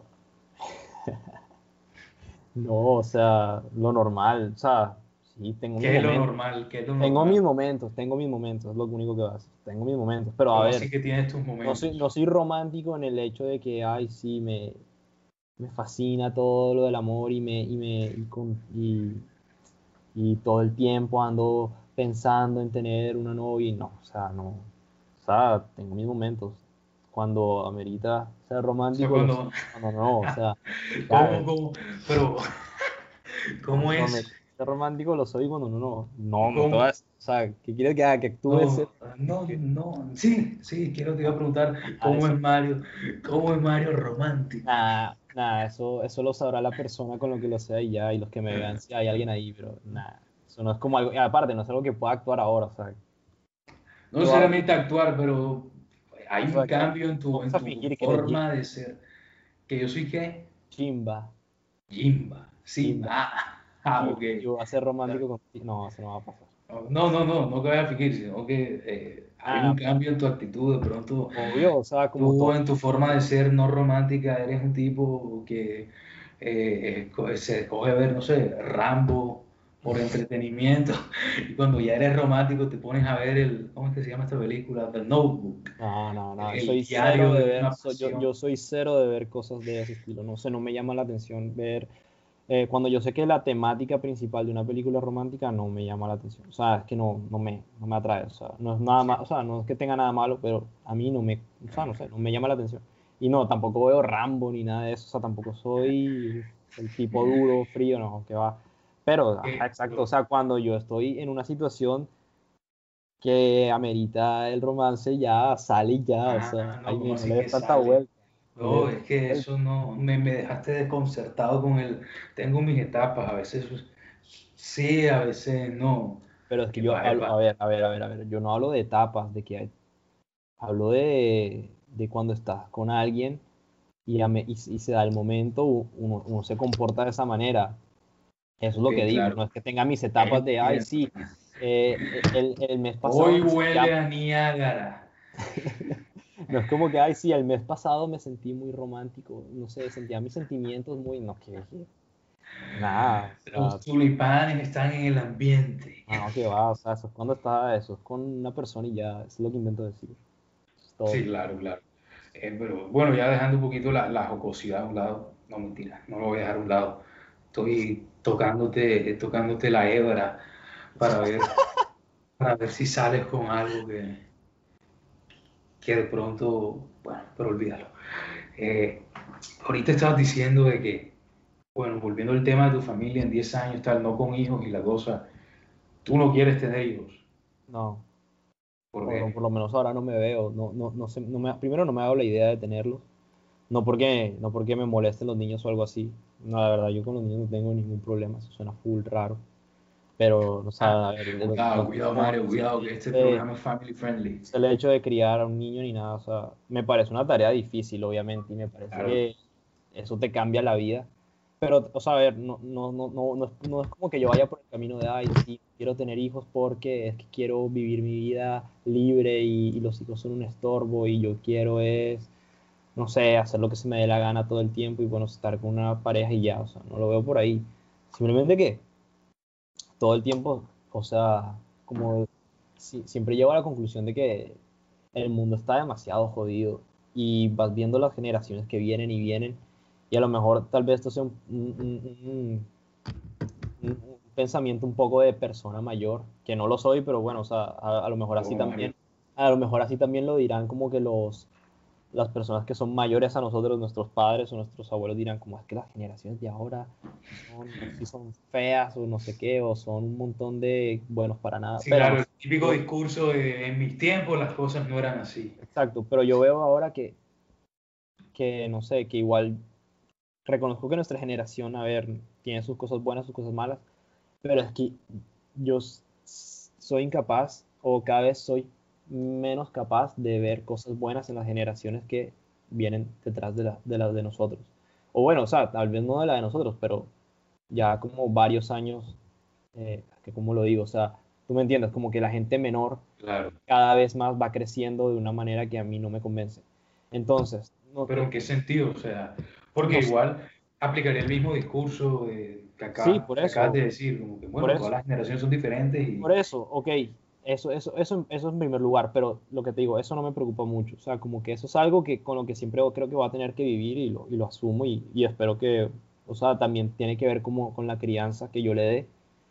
Eh, y eso, o sea, eso también va a depender de mí como padre y pues también de la madre. Pero no solamente eso, es, es como que el mundo en general cada vez se daña más y cada vez hay más problemas y cada vez la- las situaciones son peores en todos los ámbitos. ¿Sí me entiendes? Eh, ya sea en el ámbito climático, que cada vez se pone más, más raro, en el ámbito político, en el ámbito social, todo, o sea, o sea, solamente mira este año, o sea, salió un virus de la nada, que bueno, el virus vaya y venga, o sea, no vaya y venga, no le quito importancia, pero digo, puede pasar, o sea, en cualquier época virus en cualquier generación. pero digo, la- la- eh, si, si no mal no recuerdo, como que al principio de, del 2020 ya estábamos hablando de que Estados Unidos iba a ir a la, a, a la guerra, o sea, iba a haber Ay, tercera guerra mundial con no sé qué. O sea, si te das cuenta, el 2020, más allá del virus, también tuvo un montón de cosas loquísimas que, que tú dices como que a dónde estamos yendo en cualquier momento. Esto se explota, ¿me entiendes? En Sí, cualquier claro. quién sabe qué pasa. Entonces yo lo que digo es como que, eh, obvio, o sea, hechos horribles en todos los años van a haber. Pero yo creo que, y yo lo que siento es que cada Pero año tú eres de las personas que creen, es más difícil. Que cada año se va empeorando todo un poco más y un poco más y un poco más. perdón, pero- perdón que te interrumpa ahí un momento, tú eres de las personas que creen que eh, a medida que van pasando los años, las cosas se ponen más feas y peor. Sí. Y, pero no crees que de pronto toda la vida ha sido así, sino que ahora tenemos los medios para enterarnos de lo que sucede. Yo creo que también en parte es eso, porque luego es como que la gente que estuvo en la Segunda Guerra Mundial pues siguieron teniendo hijos y a lo mejor quién sabe, o sea, a lo mejor esa gente vivía con el miedo de que fuera a explotar la Tercera Guerra Mundial en un par de años, pero igualmente pues siguieron su vida y, ¿me entiendes? Lo mismo puede, pues lo mismo puedo decir yo ahora, o sea, obviamente no en esa escala, pero yo puedo decir, ok, eh, y sí, a lo mejor mañana sale otro virus, o, a lo mejor mañana hay otra cosa, obviamente. Pero, y eso no me va a detener a mí de vivir mi vida, de tener hijos, lo que sea, pero no sé, no sé, como que yo lo que digo es como que, o sea, a ver, ya, ya como que siendo sincero, no, no es una cuestión, la cuestión no es como de de que yo me vaya a sentir encartado por tener hijos o algo así, sino que yo lo, lo, único que quiero es como que no quisiera que mis hijos vivieran en un mundo así, o sea, como, como malo. O sea, no, bueno, malo siempre va a ser, pero digo, no quiero que vivan en algo así como lo que está pasando ahora. O sea, yo no quisiera ahora mismo estar en el lugar de un padre. No quisiera estar ahora mismo en el lugar de un padre que tiene un niño ahora de 12 años o de 10 años, si me entiendes, porque le estoy viendo tú le das a futuro una, o sea, un, o sea, tú al futuro le das una imagen bastante pesimista de, el comportamiento social o las circunstancias mundiales o no sé, sí, eh, culturales en las que se encuentre la humanidad en, por ejemplo, en 10, 20, 15, 40 años. Sí, la verdad es que sí, o sea, a ver, no pesimista de que, ay, sí, me va a matar, man. O sea, no, no, no es como que voy a desfallecer y, voy, y yo iba todo el tiempo en una depresión existencial y, y yo creía que ya no valimos para nada, o sea, no me voy tan allá, y yo disfruto mi vida todos los días y intento pasarla bien todos los días de mi vida y, y así va a ser siempre, o sea, por más que la situación se complique, bueno, a menos de que ya llegue un punto en que sea insoportable y que caiga una bomba al lado de mi casa, bueno, ese día sí voy a decir como, ¿sabes qué? no, no me puedo reír, es que no, ¿de qué me voy a reír? Pero mientras no sea así, obviamente yo siempre voy a estar feliz. sino que lo que digo, o sea, intento ver como ya el panorama global y no solamente enfocado en mí y veo como que las cosas no están en mi opinión y yo sé que muchas personas pueden tener eh, obviamente una opinión muy diferente a la mía y obviamente la respeto, o sea, yo no considero que alguien sea un tonto o un insensato porque quiera tener un hijo el día de mañana o en 10 años, o en 15 años, o como lo vea. Al contrario, me parece algo muy bonito y muy respetable y, y sí, de mucho valor. Yo simplemente es que no lo veo así ya, o sea, ya está, o sea, y, y lo, lo, lo, mismo, o sea, mismo tengo 22, o sea, de aquí quién sabe qué piensa y quién sabe si el mundo si el mundo no está tan loco como yo pienso que va a estar y, y todo cambia y, y, los tengo y ya listo. O sea, bien. Claro, igual yo te lo preguntaba porque tú bien lo dices, tenemos 22 pero estamos como en una etapa de la vida donde nos encontramos con el espectro totalmente amplio de el comportamiento de lo que puede ser una persona con nuestra edad. O sea, en nuestro rango de edad de 22 años, conocemos gente que ya está casada, conocemos gente que ya tiene hijos, conocemos gente que todavía necesita pedirle permiso a los papás para salir, conocemos gente que vive sola, conocemos gente que no es muy independiente, conocemos gente de que no estudia, sino que trabaja y viceversa. Solo estudia. Entonces es una época bastante singular, la sí, Es un momento de la vida muy, muy, muy exacto. Sí, que realmente no se encontraría mucho en, teniendo otras edades. Por ejemplo, a los 30 años tú no, tú, tú no te imaginas que una persona de 30 años necesite, por ejemplo, pedirle permiso al papá para, no sé, ir a otra ciudad. Y, pero, y obviamente, cuando tienes 16 años... Pues, sí, no, esperas que, el de 16 esté viviendo solo, trabajando y por sí mismo. O sea, que puede pasar, pero no es lo normal. Sí, exacto. No es algo que uno se hace la idea con a esa edad normalmente. O que esté casado. Eh, exacto, que esté casado, que tenga... Sí, o que esté casado. no, porque iba a decir que tengo sí miedo, pero sí, claro. tienen a veces. sí, sí tienen.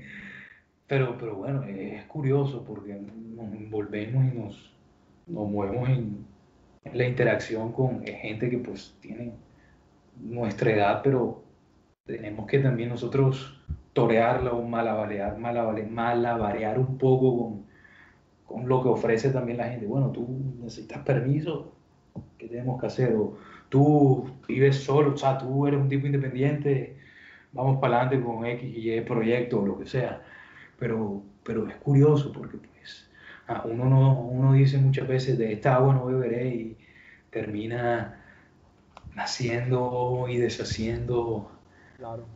Eh, y, eso también me iba a hacerte ya, había dicho que la última era la anterior, pero una última así preguntita de, de escena post crédito, ya para meterle picante a lo que sería el, el próximo podcast. Y es como que eso de meter o eso de enfrascarse en una idea eh, y decir, por ejemplo, está bueno beberé o no voy a hacer X cosa o voy a hacer tal cosa, ¿tú qué tan factible crees que es para el ser humano? Porque si tú te pones a pensar, tú no piensas, hoy en día tú no piensas igual a como pensabas hace cinco años, y hace cinco años no pensabas igual a como pensabas hace diez años. Y pues se supone que uno, a medida que va creciendo y envejeciendo, uno se plantea metas, objetivos, que aspira a cumplirlos, pero en el camino las cosas se desvían. ¿Crees que eso es como controlable o es ya de pronto ya un poco más de falta de voluntad de la gente de si de verdad, de verdad lo quiere buscarlo? Eh, no, yo pienso que es muy dinámico. O sea, a ver, yo pienso que en cuanto a cosas como ideales o convicciones, yo creo que todos tenemos nuestros principios y nuestras o sea, sí, nuestras, nuestros, nuestras reglas internas, nuestra moral y nuestra ética, lo que sea, de la cual a lo mejor es muy difícil que pasemos de ella. O sea, sí, o sea, es muy, difícil que, que, que, la rompamos y que, la cambiemos en, en, ese sentido. De hecho, y creo que estoy un poco de acuerdo, un profesor mío decía, todo el mundo eh, es capaz de todo si, la situación, o sea, si se da la situación, ¿sí me entiendes? Como que siempre y cuando se dé el contexto y la situación, o sea, de lo que tú quieras. Yo pienso que a veces así, o sea, hay veces que, es más, igual, y, uno hace cosas, eso, que creo que ya todos hemos vivido eh, ese tipo de experiencias, que dices como que no creí que yo fuera capaz de hacer esto, no creí que, o que esta persona fuera capaz de decir esto, de hacer lo otro, no pensé, o sea, dentro de mí yo no me veía haciendo esto, y mira, y terminas haciéndolo porque se dio la circunstancia y, te, y a lo mejor o la circunstancia te obligó o a lo mejor, no sé, o sea, te sentiste más animado a hacerlo, tanto para bien como para mal. Pero lo que es eso, o sea, yo pienso que sí, hay, hay cosas muy rígidas que no las vas a hacer o que vas a seguir haciendo porque es como con lo que tú te sientes cómodo y va muy dentro de ti y está en tu personalidad. Pero yo pienso que la mayoría de cosas en verdad eh, si son muy dinámicas, y son muy de, de, cambiar según el contexto y la situación. Que tú no, es lo mismo, o sea, tú nunca, eh, yo estoy de acuerdo con ese dicho, o sea, no puedes decir de este agua no beberé o, o eso, nunca digas nunca, o sea, y si terminas haciéndolo o, o, o si te termina pasando lo que sea, entonces hay que estar abierto a todo, más bien hay que estar, yo lo que siempre he dicho es como que hay que estar abierto al cambio y como que saber cómo tomarlo, o sea, no estar tan cerrado porque si te cierras demasiado a todo, entonces cuando venga una situación así eh, o un cambio o, una oportunidad, no la vas a saber cómo controlar ni tampoco aceptar, ya sea para, digamos, eso, como acoplarlo a tu vida y sacarle el lado constructivo, o ya sea a lo mejor si tienes que rechazar alguna cosa y mantener tus principios o mantener lo que tú eres. Pero es como curioso de que pues todo cambia menos los principios y la moral, aparentemente, supuestamente, porque muchas veces sí cambia y a veces eh, más que cambiar evoluciona, diría yo, pero, pero ¿no crees que si una persona puede ser capaz de mantener sus principios o su moral o lo que sea eh, durante toda su vida y su ética de, de comportamiento durante toda su vida, ¿no crees que también sería capaz de eh, mantener, no sé, cierto ideal o cierta eh, forma de acercarse o interactuar con la vida bastante rígida. No sé si me hice entender o si entendiste. Sí, no, hay gente que eso, que... no, más bien, te lo reformulo. ¿Por qué crees tú de que una gente, tú dices, de esta uno no puede decir de esta agua no beberé? ¿Por qué crees tú que ese dicho es muy válido para la gran mayoría de cosas, menos para lo que serían los principios o la moral? Sí, porque lo mismo, o sea, lo que te dije, o sea, la gente no hace, o sea, la gente solo hace las cosas, o sea, espérate, me reformulo porque me enredo. La gente es capaz de todo siempre y cuando la situación, o sea, esté en la situación eh, no correcta, pero la situación que lo lleve a hacer eso, ¿sí me entiendes? A lo mejor, como, como estamos diciendo, para cuando algo es tan rígido y cuando tienes un principio tan fuerte o reglas morales tan fuertes o lo que sea, no las vas a romper a no ser que llegue una situación que sea tan grande y tan fuerte, al igual que eso, eso, esos principios, que los haga entrar en un conflicto de verdad y que sea muy pesado y que de verdad te lleve a un límite de romperlo, ¿sí me entiendes? Eso es lo que digo, o sea, la situación tiene que ser también igual de fuerte, porque no es lo mismo si tengo mis principios y lo que sea, y llega un tipo aquí y me dice, hey, mira, es que lo que tú piensas es una, es una basura y no sirve para nada y eh, yo no lo voy a romper ni va a cambiar porque esa persona me lo dijo. Es una, es una situación muy light. Es como, sí, o sea, a mí no me importa lo que tú pienses de mí, ni si te gusta lo que yo, soy o no. O, por ejemplo, si el día de mañana tengo una, una novia o lo que sea, o un amigo muy bueno, y, y, empezamos a tener discusiones ya porque él no, no sé, quiere que cambie algo mío. Entonces, claro, hay, eso es una situación, o sea, no algo mío como algo mío normal, o sea, como algo mío que sea muy algo, algo, muy íntimo mío. Claro, ya eso es una situación que escala más y ahí te lo replanteas, ¿será que sí vale la pena? ¿Será que esa persona sí tiene razón o será que yo soy el que tiene la razón o será que no vale la pena ese cambio? ¿O será que lo que yo necesito cambiar está mal de verdad?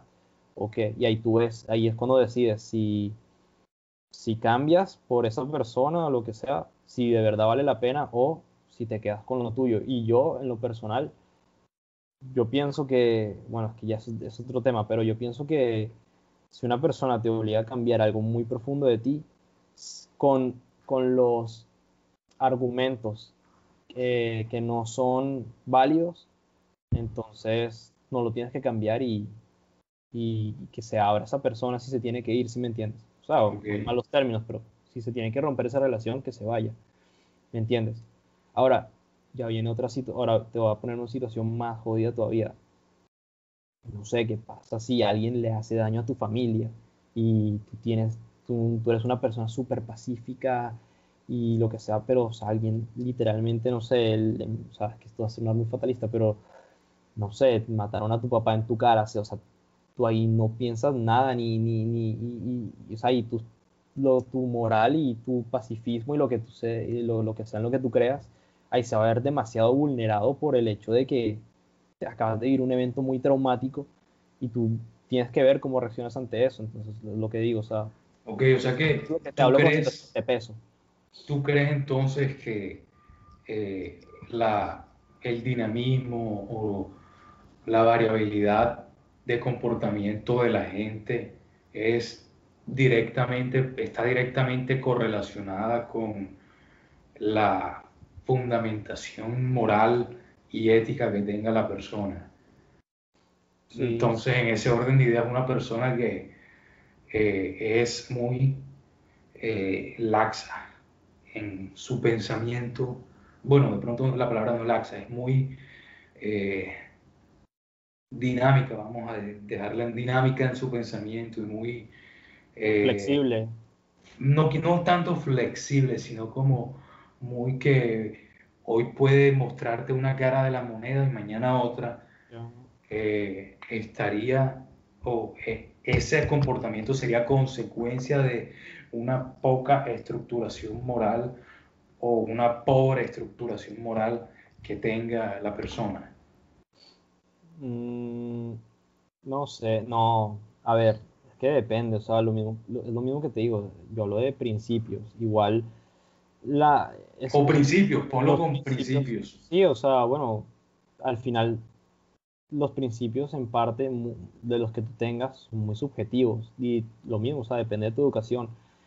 Cada quien ya va viendo según su propia perspectiva si le parece que esos principios son, eh, son pobres o no, o son válidos o no, ¿me entiendes? O sea, tú el, día de mañana lo que te digo, me puedes decir a mí que mis principios son una basura y que estoy mal y que hago las cosas mal o lo que sea, o que no hago las cosas mal, pero que pienso mal y que mi personalidad está mal, como a mí me puede parecer que una persona esté, no sé, exacto, totalmente errónea en cuanto a sus principios, ya. ¿Cómo puede haber alguien que piense que yo estoy bien y así? ¿Entiendes? Entonces, como que claro, eso ya, es muy, eso ya depende de cada quien y de la perspectiva de cada quien sobre la otra persona y sobre sí misma y bla, bla, bla. Entonces, claro, eso es lo que yo, yo opino.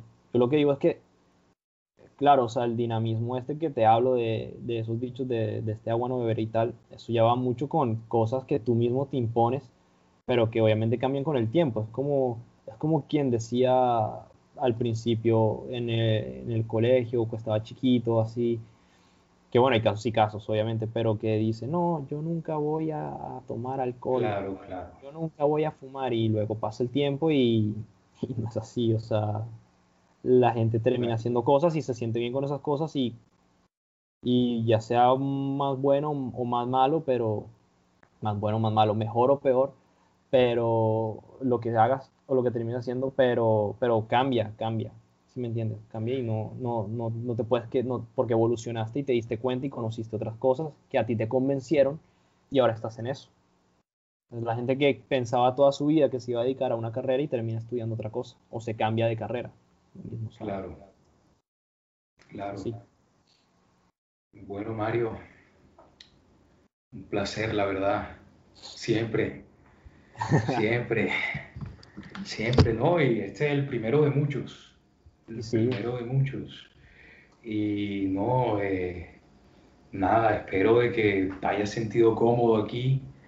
Eh, espero también de que participes y ojalá si es posible en algún, en algún futuro, pueda ser coanfitrión de, de este podcast. Pero, pero bueno, aquí vinimos a conocer cómo era la vida de un tipo joven, normal, en Barranquilla, Colombia, en sus diferentes ámbitos de vida, colegio, universidad, eh, planes, proyectos a futuro. Y nada, conocer un poquito más también quién es Mario, pero con el tiempo iremos sabiendo quién es, quién es ese señor, quién es ese personaje que, que hoy pues tuvo la fortuna y tuvo la dicha de ser el primer... La fortuna. La fortuna y dicha de ser el primer invitado en este programa, en este podcast. Y nada, eh, un saludo, nos estamos viendo. Eh, que todo el mundo pues si les gustó, denle like, compártanlo, suscríbanse al canal. Eh, la verdad es que nosotros iremos, iremos creciendo a medida de que ustedes nos vayan apoyando. Entonces, nada, lo Es muy importante, ah, perdón que te interrumpa. ¿Qué, cosa? Nada, hay que, el que sea que lo llegue a ver, que deje los comentarios y que opine que ah, Así sea mentándonos la madre, sí. y lo que sea, pero bueno, que digan su opinión y que y que nada, y que siempre cuenten qué les parece porque eso es lo que te ayuda a mejorar el Claro, importante, importante conocer qué opinan, si les está gustando, si no les está gustando, recomendaciones, críticas, lo que sea, todo, todo, todo es bienvenido. Todo, todo, todo es bienvenido y pues nada, les mando un abrazo a todo el mundo. Cuídense, nos vemos en el próximo programa. Chao, pescado. Hasta luego.